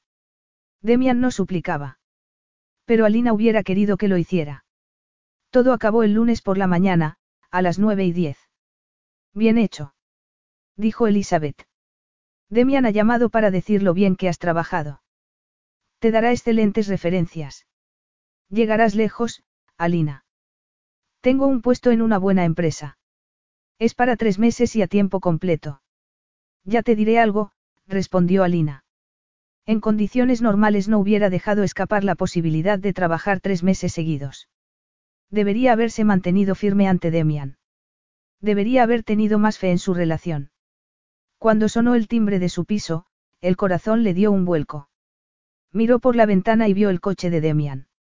Estuvo a punto de romper a llorar de alivio, pero, al abrir la puerta, quien apareció fue Boris, con una carpeta. El señor Zukov le pide que le devuelva las llaves y la tarjeta del ascensor. Desde luego, las sacó del bolso y se las entregó. Le devolverá los cuadros que le alquiló con derecho a compra cuando se haya confirmado la venta de la propiedad. ¿Qué me alquiló? Boris le entregó el contrato. Ella lo miró por encima. Puede transmitirle un mensaje. Por supuesto. Recuérdele que la peor secretaria que se recuerda le ha vendido la casa en una semana. Cerró la puerta. Pero decidió que no necesitaba que Boris le transmitiera mensaje alguno, que se lo diría ella misma. Demian, por supuesto, había bloqueado su número, lo cual le dolió, le dolió mucho más que cuando su padre había hecho lo mismo. Durante las dos semanas siguientes, Alina se volvió casi tan supersticiosa como Demian. Si apagaba el móvil y no comprobaba si había llamadas durante una hora, sin hacer trampas, él la llamaría. No la llamaba. Si estaba alegre y contenta en el restaurante, se daría la vuelta y lo encontraría mirándola. Nunca sucedía. Rechazó otra oferta de trabajo de Elizabeth, pero esta insistió. ¿Qué te parecen dos meses de trabajo en Londres? Le ofreció. Y contó a Alina que le pagarían el viaje hasta allí y el alojamiento, porque con las referencias de Demian no había nada que no pudiera conseguir. No, gracias. Hemos recibido una llamada de la que tal vez puedas encargarte. Parece que Demian se dejó una chaqueta en la granja. Alina frunció el ceño. Si no recordaba mal, la chaqueta se había quedado en el coche. Normalmente decimos que la envíen por correo, pero, tratándose de Demian, seguro que prefiere que la entreguen en mano. Serán cuatro horas de trabajo. Si quieres ir en coche hasta allí a recogerla, preguntaré dónde debes entregarla. Podría dejarla en el hotel. Por fin había un motivo para verlo. No, ha vuelto a Rusia. Había sido una estupidez esperar otra cosa. Sin besos, ni despedidas, ni nada. Alina se dijo que había sabido desde el principio cómo acabaría aquello. Al fin y al cabo, su primer contacto con Demian había sido un trío de mujeres llorosas saliendo de la suite. ¿Por qué iba a haber sido distinto con ella? Porque creyó que lo que había habido entre ellos sería algo más. Porque había sido algo más, porque en brazos de Demian se había sentido hermosa, sexy y desvergonzada, pero fuera de ellos volvía a verse con sobrepeso y a sentirse tan tímida como siempre. Y han llamado de la agencia inmobiliaria. Los posibles compradores quieren saber qué artista ha pintado el cuadro del dormitorio. Alina pensó que era Demian, que trataba de estimular la seguridad en sí misma, de ofrecerle la profesión que deseaba. No me acuerdo, respondió. Fue un viaje muy bonito, a pesar del calor. Recordaba cada curva del camino de la última vez que había estado allí. Y le dolía recordar. Le dolió aún más llegar a la granja donde había pasado aquella tarde gloriosa con Demian, ver el río y las ramas del sauce llorón meciéndose en el agua, recordar el sitio en el que él la había poseído y convertido en su amante. Alina, Ross parecía mucho más joven y relajado que la vez anterior. Gracias por venir. Hemos tratado de llamar a Demian, pero no hemos conseguido comunicarnos con él, entraron en la casa. Es una chaqueta muy cara. Alina pensó que probablemente tendría 500 más, pero le dio las gracias y sonrió. ¿Quieres quedarte a comer? Preguntó Mary. No, gracias, si se quedaba, acabaría por derrumbarse. Quédate, insistió Mary. ¿Estás en contacto con Demian? No. Queríamos hallar el modo de darle las gracias. Aunque, ¿cómo se agradece algo así? ¿El qué? Preguntó Alina. Nos ha regalado la granja. Era evidente que creían que ella ya lo sabía. Me llevé la sorpresa más grande de mi vida, continuó Mary, cuando abrí la puerta y lo vi con todos los documentos en los que no cedía la granja. Pensé que se trataba de un error, pero, se echó a llorar y Ross continuó. Jamás pensé que fuera a hacer algo así. Recuerdo que era un adolescente osco y taciturno y que, al conocerlo, le dije a Mary, nos traerá problemas. Qué equivocado estaba. Nos ha salvado dos veces. Alina se quedó a comer. Ross y Mary querían contarle sus recuerdos y ella quería oírlos, quería saber todo sobre Demian. Cuando empezó a vivir aquí, robaba comida, afirmó Mary. Katia no sabía a dónde iba a parar toda esa comida, hasta que un día la encontró almacenada en su habitación, sonrió. Creo que ninguno de nosotros sabía lo que era pasar hambre. Se llevaban bien Demian y su tía. Acabaron por llevarse bien. Katia estaba muy orgullosa de él. Recuerdo el día de su boda.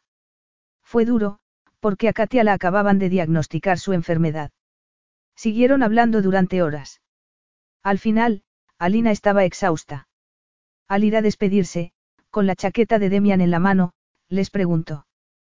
¿Puedo darme un paseo? Por supuesto, Mary le sonrió. Debes de echar de menos el campo. Lo llevas en la sangre. Entonces, adiós. Caminó hasta el río y se deslizó debajo del árbol. Siempre recordaría aquel sitio y cómo le había hecho Demian el amor. Ocultó la cabeza en el forro de la chaqueta de él y lloró hasta quedarse sin lágrimas, lloró como nunca lo había hecho y como nunca lo volvería a hacer. Apartó las ramas y miró la casa en la que Demian había vivido de adolescente, la misma en la que había pensado en criar a su hijo. Pero nadie tenía otras ideas. Alina no. Se había atrevido a soñar, pero allí terminaba el sueño. Se había imaginado a ella y a Demian con el bebé, pero eso ya no sería posible. Ya encontraremos otro sitio, dijo en voz alta mirándose el vientre. El periodo se le había retrasado y tenía los senos hinchados y doloridos. No había confirmado aún el embarazo por miedo, pero sabía que estaba embarazada. Echó la chaqueta al asiento trasero del coche. Tenía que seguir adelante. Capítulo 14. Alina pensó que el mundo no era amable. En un mundo amable se seguirían ciertas normas. En la sala de espera de un médico solo debería haber revistas antiguas, no revistas del corazón recientes con fotos de Demian y su hijo sonriendo en el frío invierno ruso. Pasó la página y miró una foto en la que aparecía brindando con Nadia y Roman. Pero era feliz. Demian no se reía con facilidad, pero en esa foto lo hacía. Le resultaría todo más fácil a Lina si pensaba que él estaba actuando, que había preferido volver con Nadia antes que perder a Roman. Señorita Richie. Alina se levantó al oír su nombre y siguió al médico a la consulta. Estoy embarazada. Como era evidente, el médico no se lo creyó porque ella se lo dijera, por lo que Alina le entregó una muestra de orina y le dio los datos que le pedía mientras esperaban que se produjera el cambio de color de la prueba de embarazo. En efecto, lo está, el médico vaciló y miró a su pálida paciente. Debo felicitarla. Tal vez otro día. Ahora me resulta difícil. Estaba tomando la píldora, pero, se encogió de hombros. No había tendido una trampa a Demian, pero era fácil olvidarse de una pastillita blanca cuando te disponías a recorrer la alfombra roja y te estabas enamorando, a pesar de que te habías jurado no hacerlo. El padre del niño, la tanteó el médico. Ha vuelto con su ex esposa. Era una triste historia que el médico, sin lugar a dudas, habría oído muchas veces. Sigue teniendo responsabilidades, afirmó el médico. Alina negó con la cabeza. Se lo ha dicho. Se ha ido al extranjero. Estaba de paso en Australia. Un día tendría que decirle a su hijo quién era su padre, pero el futuro le parecía muy lejano. Lo bueno de tener el corazón partido, de tener insomnio, había sido el desarrollo de su trabajo artístico. Se había sumergido en él. Dejó el piso en que vivía con Katy y alquiló un pequeñísimo apartamento, que, aunque fuera pequeño, era suyo, sin nadie que la molestara ni fiestas por la noche. En sus cuadros se encontraba a sí misma día tras día. Pero tenía cosas que solucionar. Demian tenía razón. También buscaba a su padre en sus cuadros, aunque no lo conociera. Después, su corazón volvía a Demian. Pintaba sin parar y lloraba mientras pintaba la historia de su relación con Demian, pero eran lágrimas sanas que la hacían madurar. Tan enfrascada se hallaba en el trabajo, que estuvo a punto de no oír el teléfono. Alina, soy Elizabeth. Me acaba de llegar una oferta estupenda, dos meses en Dubái y una sustanciosa prima al acabar. Alina tragó saliva. Era una cuantiosa cantidad de dinero, y el embarazo aún no se le notaba. Podía volver ocho semanas después sin problemas, salvo porque ya había alquilado un puesto para mostrar su trabajo. Lo más sencillo sería aceptar, pero casi vio la sonrisa de Demian al optar por la opción más fácil. Alina. Es una oferta estupenda, Elizabeth, pero voy a tener que rechazarla. Estoy ocupada en otras cosas. Después, estuvo a punto de llamar a Elizabeth. Aunque todavía pudiera seguir trabajando un tiempo en el restaurante, ser madre soltera y trabajar de camarera no era una buena combinación. Podía marcharse a Dubái y concentrarse en su arte cuando el bebé hubiera nacido. Estaba tan indecisa que al sonar el teléfono respondió de forma automática. Oyó una voz que le aceleró los latidos del corazón. Alina, espero que no te importe que te llame. Solo quería saber si estás bien. Era mentira, aunque no del todo. Quería saber si estaba bien, pero, sobre todo, necesitaba oír su voz, una voz que siempre lo tranquilizaba. Pero no ese día. ¿Por qué no iba a estarlo, Demian? Preguntó ella con voz dura y amarga. Ah, perdona, se me olvidaba que debería estar sufriendo por ti. Alina. Echa un ovillo en la cama o ahogando las penas en alcohol. Siento decepcionarte. Nunca lo has hecho. Ella cerró los ojos porque lo había dicho con voz ronca, lo que indicaba que también él sufría. Para hacerse fuerte, Alina tomó la revista que se había llevado del consultorio del médico y miró las fotos. Te odio, Nadia, se dijo. Alina no había experimentado ese sentimiento en su vida, pero miró a Nadia y sintió una oleada de odio ante una mujer que usaba a su hijo de peón. Y como no aplicaba un doble rasero, no utilizaría a su hijo del mismo modo. Le contaría a Demian lo del niño cuando hubiera superado lo sucedido, cuando pudiera hacerlo sin venirse abajo. ¿Qué quieres, Demian? Al ver que él no contestaba, dio rienda suelta a su amargura. ¿Cómo está Nadia? Alina, sé lo que parece. No sabes nada, respondió ella entre dientes, y le colgó. Capítulo 15. Demian oyó el clic del teléfono, y la cuerda de salvamento que necesitaba se cortó. Tal vez fuera lo mejor. Había viajes que era más fácil compartir, aunque tal vez fuera mejor hacerlo solo. Y él era mucho más fuerte que antes. No le había dicho a Roman dónde estaba. Cuando llegara el momento, lo llevaría allí para que visitara la tumba de su abuela. De pie frente al montículo de tierra parcialmente cubierto de nieve, esa vez no oyó gritos de protesta de su madre cuando bajaron el féretro, y su corazón estuvo en paz porque ella ya descansaba en el cementerio de la iglesia. Entonces, se puso a recordar, pero no recordó el miedo, sino el amor. Y había habido amor. Cuando esa vez se alejó de la tumba de su madre, no tuvo la necesidad de mirar atrás. Ella descansaba en paz. Acudió a la cita con su hijo y, al verlo, le dijo en ruso, como cuando era pequeño, que lo quería. Pero. Preguntó Roman. No hay ningún pero. Sería una conversación muy difícil, pero necesaria.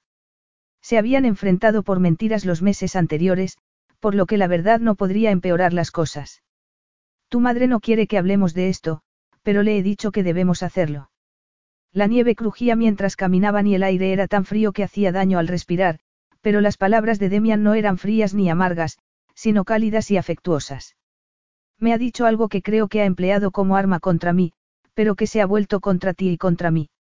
Ahora, tu madre y yo apenas hablamos. Tú tienes a tú, Roman vaciló antes de decir, cortesana. Cuando su padre lo había dado alcance, la mañana en que había insultado así a Alina y había salido corriendo, le recriminó duramente por haberle dicho eso. Tú tienes a esa mujer para hablar. Alina. Se llama Alina, pero en este momento, no acabó la frase. Y mi madre se llama Nadia, lo interrumpió Roman. Demian se cayó al oír la amenazadora voz de su hijo. Era verdad que había dicho cosas desagradables a Nadia, pero nunca en presencia de Roman. De eso estaba seguro. Entonces, el corazón le dejó de latir durante unos segundos cuando Roman se volvió hacia él y se dio cuenta de que no tenía que decir a su hijo la verdad porque ya la sabía. Haya lo que haya hecho en la pasado, mi madre se llama Nadia. Demian vio que se le llenaban los ojos de lágrimas y se enorgulleció de ellas. Se sintió orgulloso no solo de Roman, sino de haber criado a un hijo que demostraba sus sentimientos de forma natural. Se dijo que tal vez él mismo no fuera incapaz de hacerlo ya que, mientras Roman seguía hablando, sintió que se le humedecían los ojos. Y el nombre de mi padre, haya sucedido lo que haya sucedido en el pasado, siempre será Demian. Se afirmó sin palabras, se dijo sin decirlo. Demian era el padre de Roman, con independencia de los resultados de un laboratorio. Quiero quedarme en Rusia, dijo Roman mientras continuaban caminando. Quiero conocer mi cultura y aprender mejor la lengua. ¿Lo entiendes? Por supuesto, contestó Demian. Él nunca había querido volver, pero lo había hecho y veía la belleza de su país con mirada adulta. Sin embargo, no se sentía en casa. ¿Quién es Alina? Hemos dejado de vernos. Trabajaba para mí, carecía de sentido mentir. Estuvimos juntos un tiempo, pero no funcionó.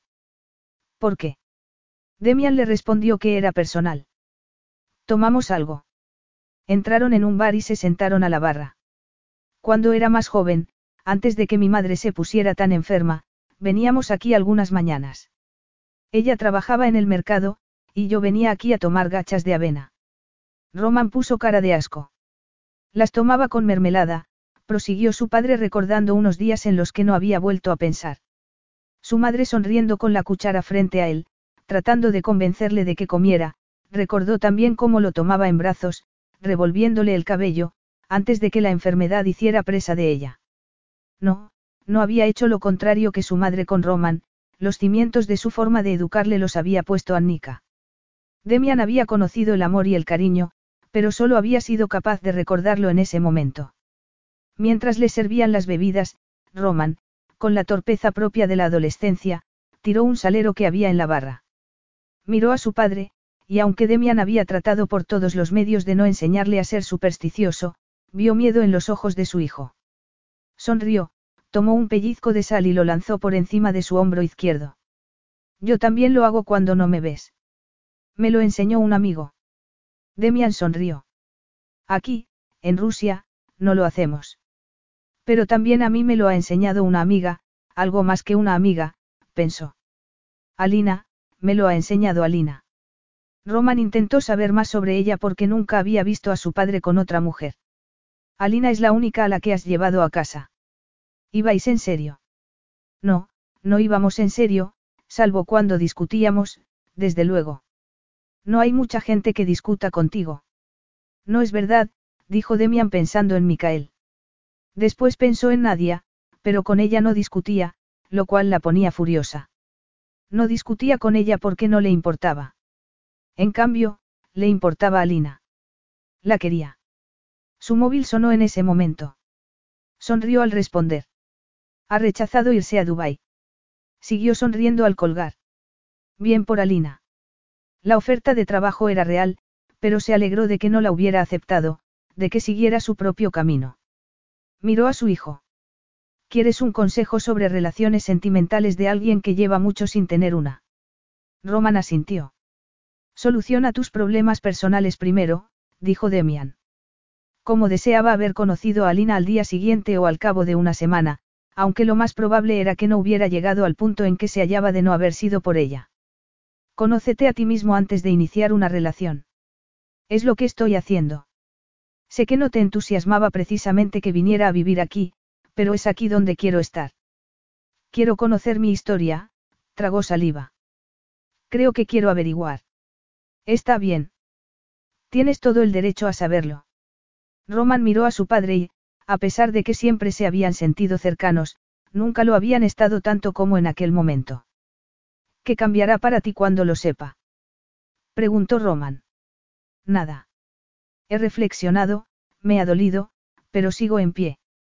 Entonces, lo ha solucionado. Así era, pensó Demian. Aunque un poco tarde. Roman se puso a leer los mensajes del móvil y Demian lo imitó. Había algunos de su, amigo, online, el padre de Alina. Demian nunca le había contestado, pero él no había dejado de insistir. Mira cómo se eleva tu hija, canalla. Lo escribió y lo borró. Ya llegaría el momento, estaba seguro. Él no era como su madre enferma, él podía cambiar. Y tampoco era el padre de Alina, lucharía para que ella siguiera en su vida. Para que formara parte de ella. Capítulo 16. Demian se sentó en el restaurante y observó a Alina mientras tomaba la comanda de una mesa grande y ruidosa.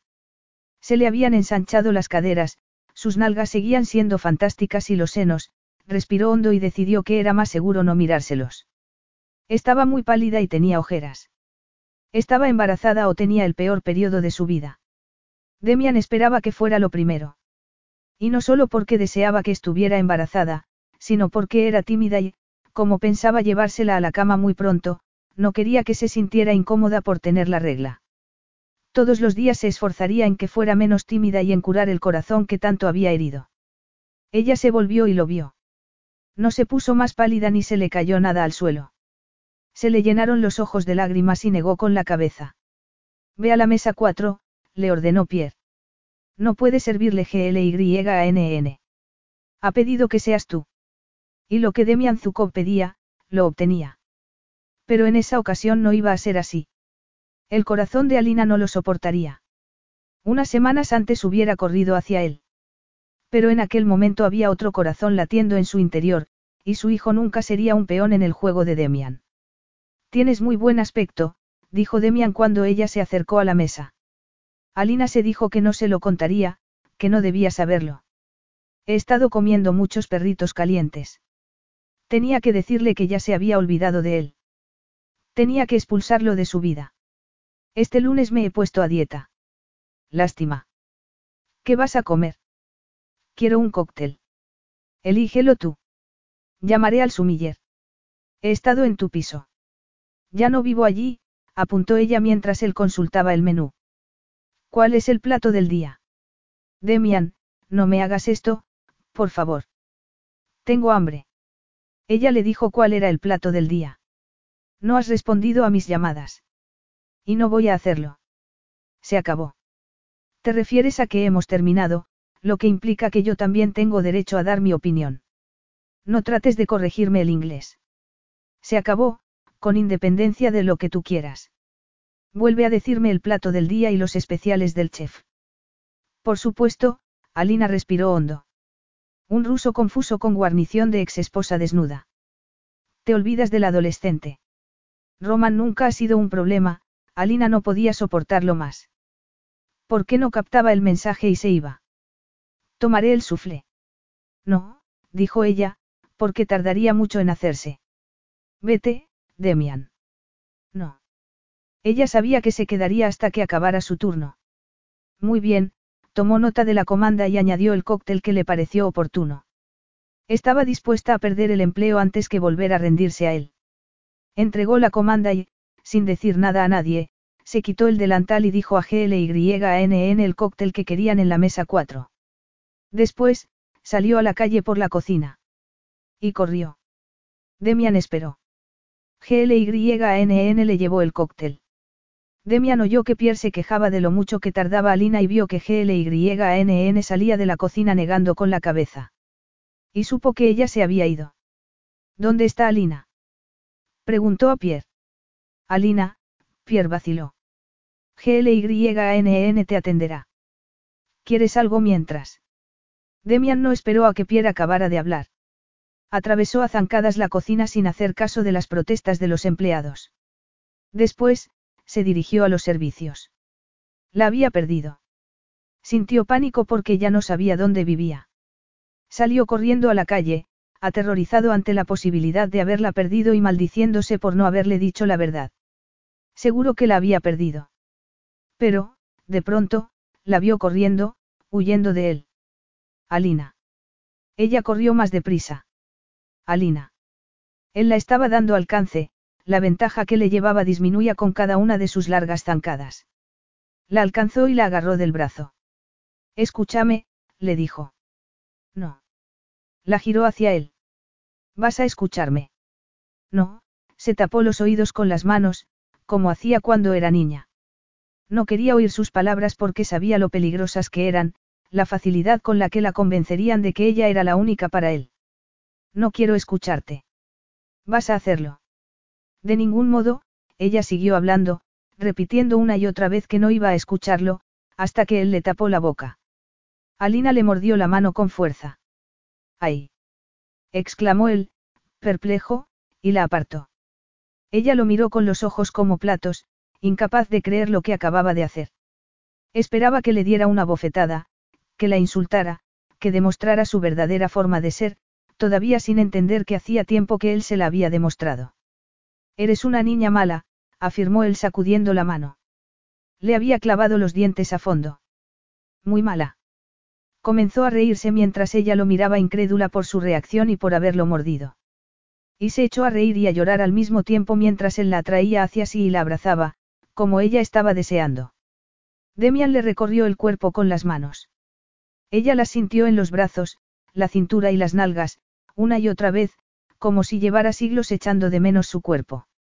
Quiso decirle que parara, que le quitara sus sucias manos de encima, manchadas de Nadia, pero decidió esperar un segundo más. Solo uno. Él la besó en las mejillas y en los ojos, y los labios se le mojaron con sus lágrimas. ¿Aquí o en la cama? Preguntó él. No quiero oírte, no había nada que él pudiera decirle ni ofrecerle. Ser una amante ocasional, incluso habitual. No podía serlo, aunque en aquel momento lo deseara. Aquí o en la cama. Insistió él. Ella no pudo negar que deseaba oír sus palabras. Deseó que la ira volviera a apoderarse de ella, volver a ser una persona sensata. No te entiende tu ex esposa, Demian. Tú me entiendes, o lo harás algún día, pero, de momento, me comprendes mejor que nadie. La besó levemente en los labios. Ella trató de no dejarse llevar, para lo cual le puso las manos en el pecho y lo empujó, ya que sus labios se negaban a obedecer las órdenes que le llegaban del cerebro. Vais a seguir juntos por el bien de los niños. Se burló ella. Del niño, corrigió Demian. En realidad, ya es un joven. Respondiendo a tu pregunta, nunca seguiría con nadie por el bien de los niños, como sabía que estaba embarazada, quiso dejarle las cosas claras. Lo intenté una vez, pero no volveré a cometer el mismo error. Entonces, ¿por qué? gritó ella sollozando. Los viandantes se volvieron a mirarla, pero a ella había dejado de importarle ya lo que pensaran los demás. Su dolor era irrefrenable. ¿Cómo has podido irte con ella? ¿Cómo no has venido a buscarme? ¿Por qué este ruso confuso tenía que resolver muchos problemas antes de hacerlo? Muchos, repitió. Te prometo que no me he acostado con nadie, ni siquiera la he besado. Me deja frío. Me dejó frío la primera vez que nos acostamos, agarró la mano de Alina y se la llevó a la bragueta. Nadia, dijo y le sonrió. Nadia, si esperas un momento y sigo repitiendo su nombre, disminuirá de tamaño. Basta, le suplicó ella. Basta de juegos y de mentiras. Esto no es un juego, y nunca miento. Aquí o en la cama. Volvió a preguntarle, y ella supo que era la última vez. En la cama. ¿Recuerdas el número? Le preguntó Demian al llegar a la puerta del ático. No lo has cambiado. No he cambiado nada.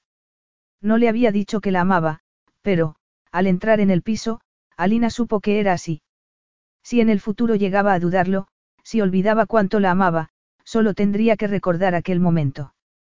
Miró a su alrededor y se dio cuenta de que su huella estaba en todas partes. Su copa de vino seguía en la mesa. No se había tocado nada. Nunca había sido más agradable volver a casa y encontrársela desordenada. Subió a la planta de arriba y halló la goma con que se sujetaba el pelo sobre la almohada de la cama deshecha, tal como la había dejado. ¿Dónde has dormido desde que has vuelto? En el hotel. No soportaba estar aquí sin ti. Ella sintió su ternura. No era la primera vez, pero sí la primera que ninguno de los dos fingía que su amor no existía. Él exploró con la boca los cambios de su cuerpo, la areola de los pezones y, más abajo, sus labios íntimos e hinchados que soltaban un néctar destinado a él. Ella se probó a sí misma en sus labios mientras él se derramaba en su interior. Aún no le había dicho que estaba embarazada. Tumbado en la cama, Demian se preguntó si se lo hubiera dicho de no haberla ido a buscar. Había llegado la hora de hacer preguntas. ¿Pensaste en volver con ella? Demian no mintió esa vez. Sí, lo pensé en el caso de que fuera la única forma de seguir con mi hijo. Pero, cuanto más lo pensaba, más seguro estaba de no desear casarme de nuevo por el bien de Roman. Era absurdo. Después me puse a pensar en otras cosas, sonrió. ¿Cómo cuáles? Robarte la virginidad. ¿Qué hacías en Rusia? Resolver cosas. Con Roman. Demian no contestó. Con Nadia. Algunas. Demian la oyó respirar hondo y le dijo algo que no podía contarle a Mikael y que tal vez ella no entendiera. Nunca he querido a Nadia. Siempre he pensado que había entregado lo mejor de mí en mi matrimonio y que no duró porque no ganaba lo suficiente. Pero la verdad es que mi tía estaba enferma cuando me casé con Nadia y yo estaba más encerrado en mí mismo que nunca. Le debía una disculpa a Nadia. El fracaso de nuestro matrimonio no fue solo culpa suya. De todos modos, me fui a Rusia para resolver problemas sobre mí mismo. Le habló de su madre, de que por fin la había enterrado en tierra consagrada. Alina rompió a llorar al darse cuenta de que le había colgado el teléfono en uno de los días más tristes de su vida. Fue un buen día, la contradijo él. Un día necesario para librarme de mis fantasmas. Después, hablé con Roman. Se lo contaste. No hizo falta. Lo sabía. No tiene claro si quiere hacerse la prueba de ADN, sonrió. Más preguntas. Volverás a quedar con Nadia. Como Nadia no me importa, puedo tomar algo con ella el día del cumpleaños de Roman. Lo único que quiero hacer es lo que sea mejor para él. Le había llegado el turno a él de preguntar. ¿Qué has hecho todo este tiempo? Pintar. He pintado mucho. Tengo un puesto en el mercado. Demian se puso pálido. No necesitas estar en el mercado. Claro que sí. Alina, no voy a dejar que lleves a nuestro hijo. Fue entonces cuando desveló que lo sabía. Alina rompió a llorar. Creía que te enfadarías. ¿Qué me enfadaría? La atrajo hacia sí. Pensabas decírmelo. Sí, cuando me hubiera olvidado de ti. Pues, para entonces, el niño tendría 30 años. Más bien 90. Su arrogancia surgía de lo seguro que estaba de la profundidad del amor de Alina. Y tenía razón. Podemos encontrar algo mejor que el mercado. No, ella se retorció para desprenderse de sus brazos.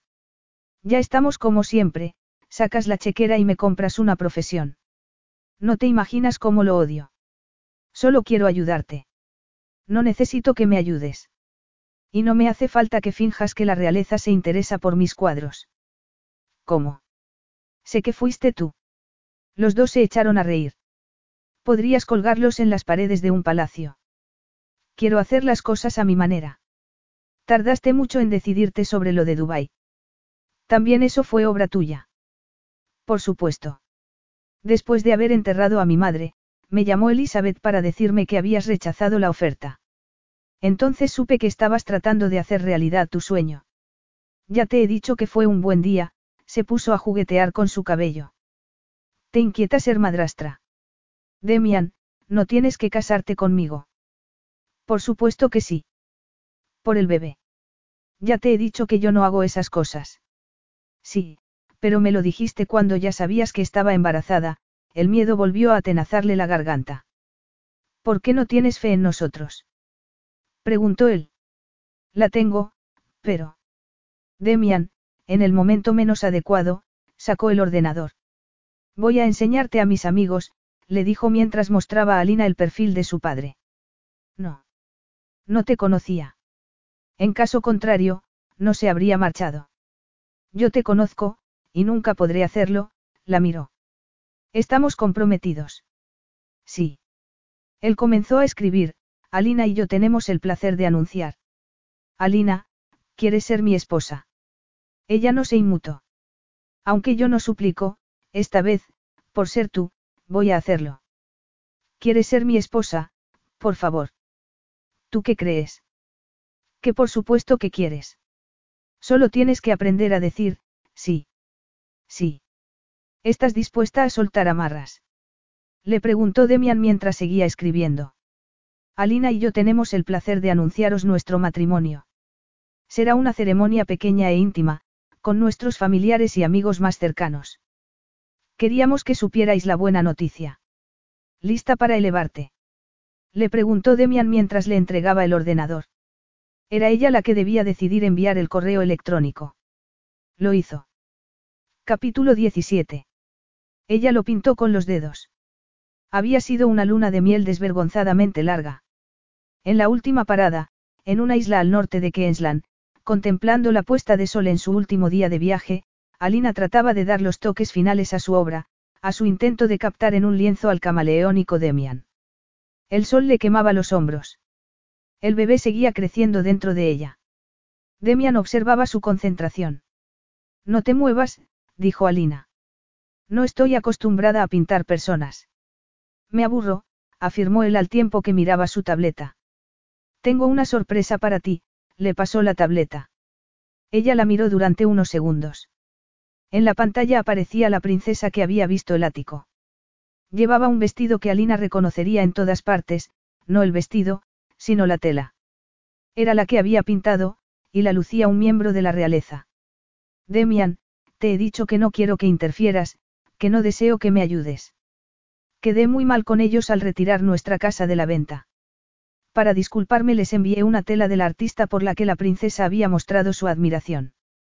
¿Crees que se ha hecho el vestido para complacerme? Es evidente que le encanta tu trabajo. Anoche recibí una carta suya, muy amable, en la que me sugería que viera el telediario. ¿Y no se te ocurrió decírmelo? Preguntó ella mientras seguía mirando la pantalla y recordaba el amor que había sentido al pintar las amapolas en aquella tela. Cuando la pinté, pensé que, si era niña, la llamaría Poppy. Ya sabes lo que puedes hacer con esa idea. Es un nombre precioso.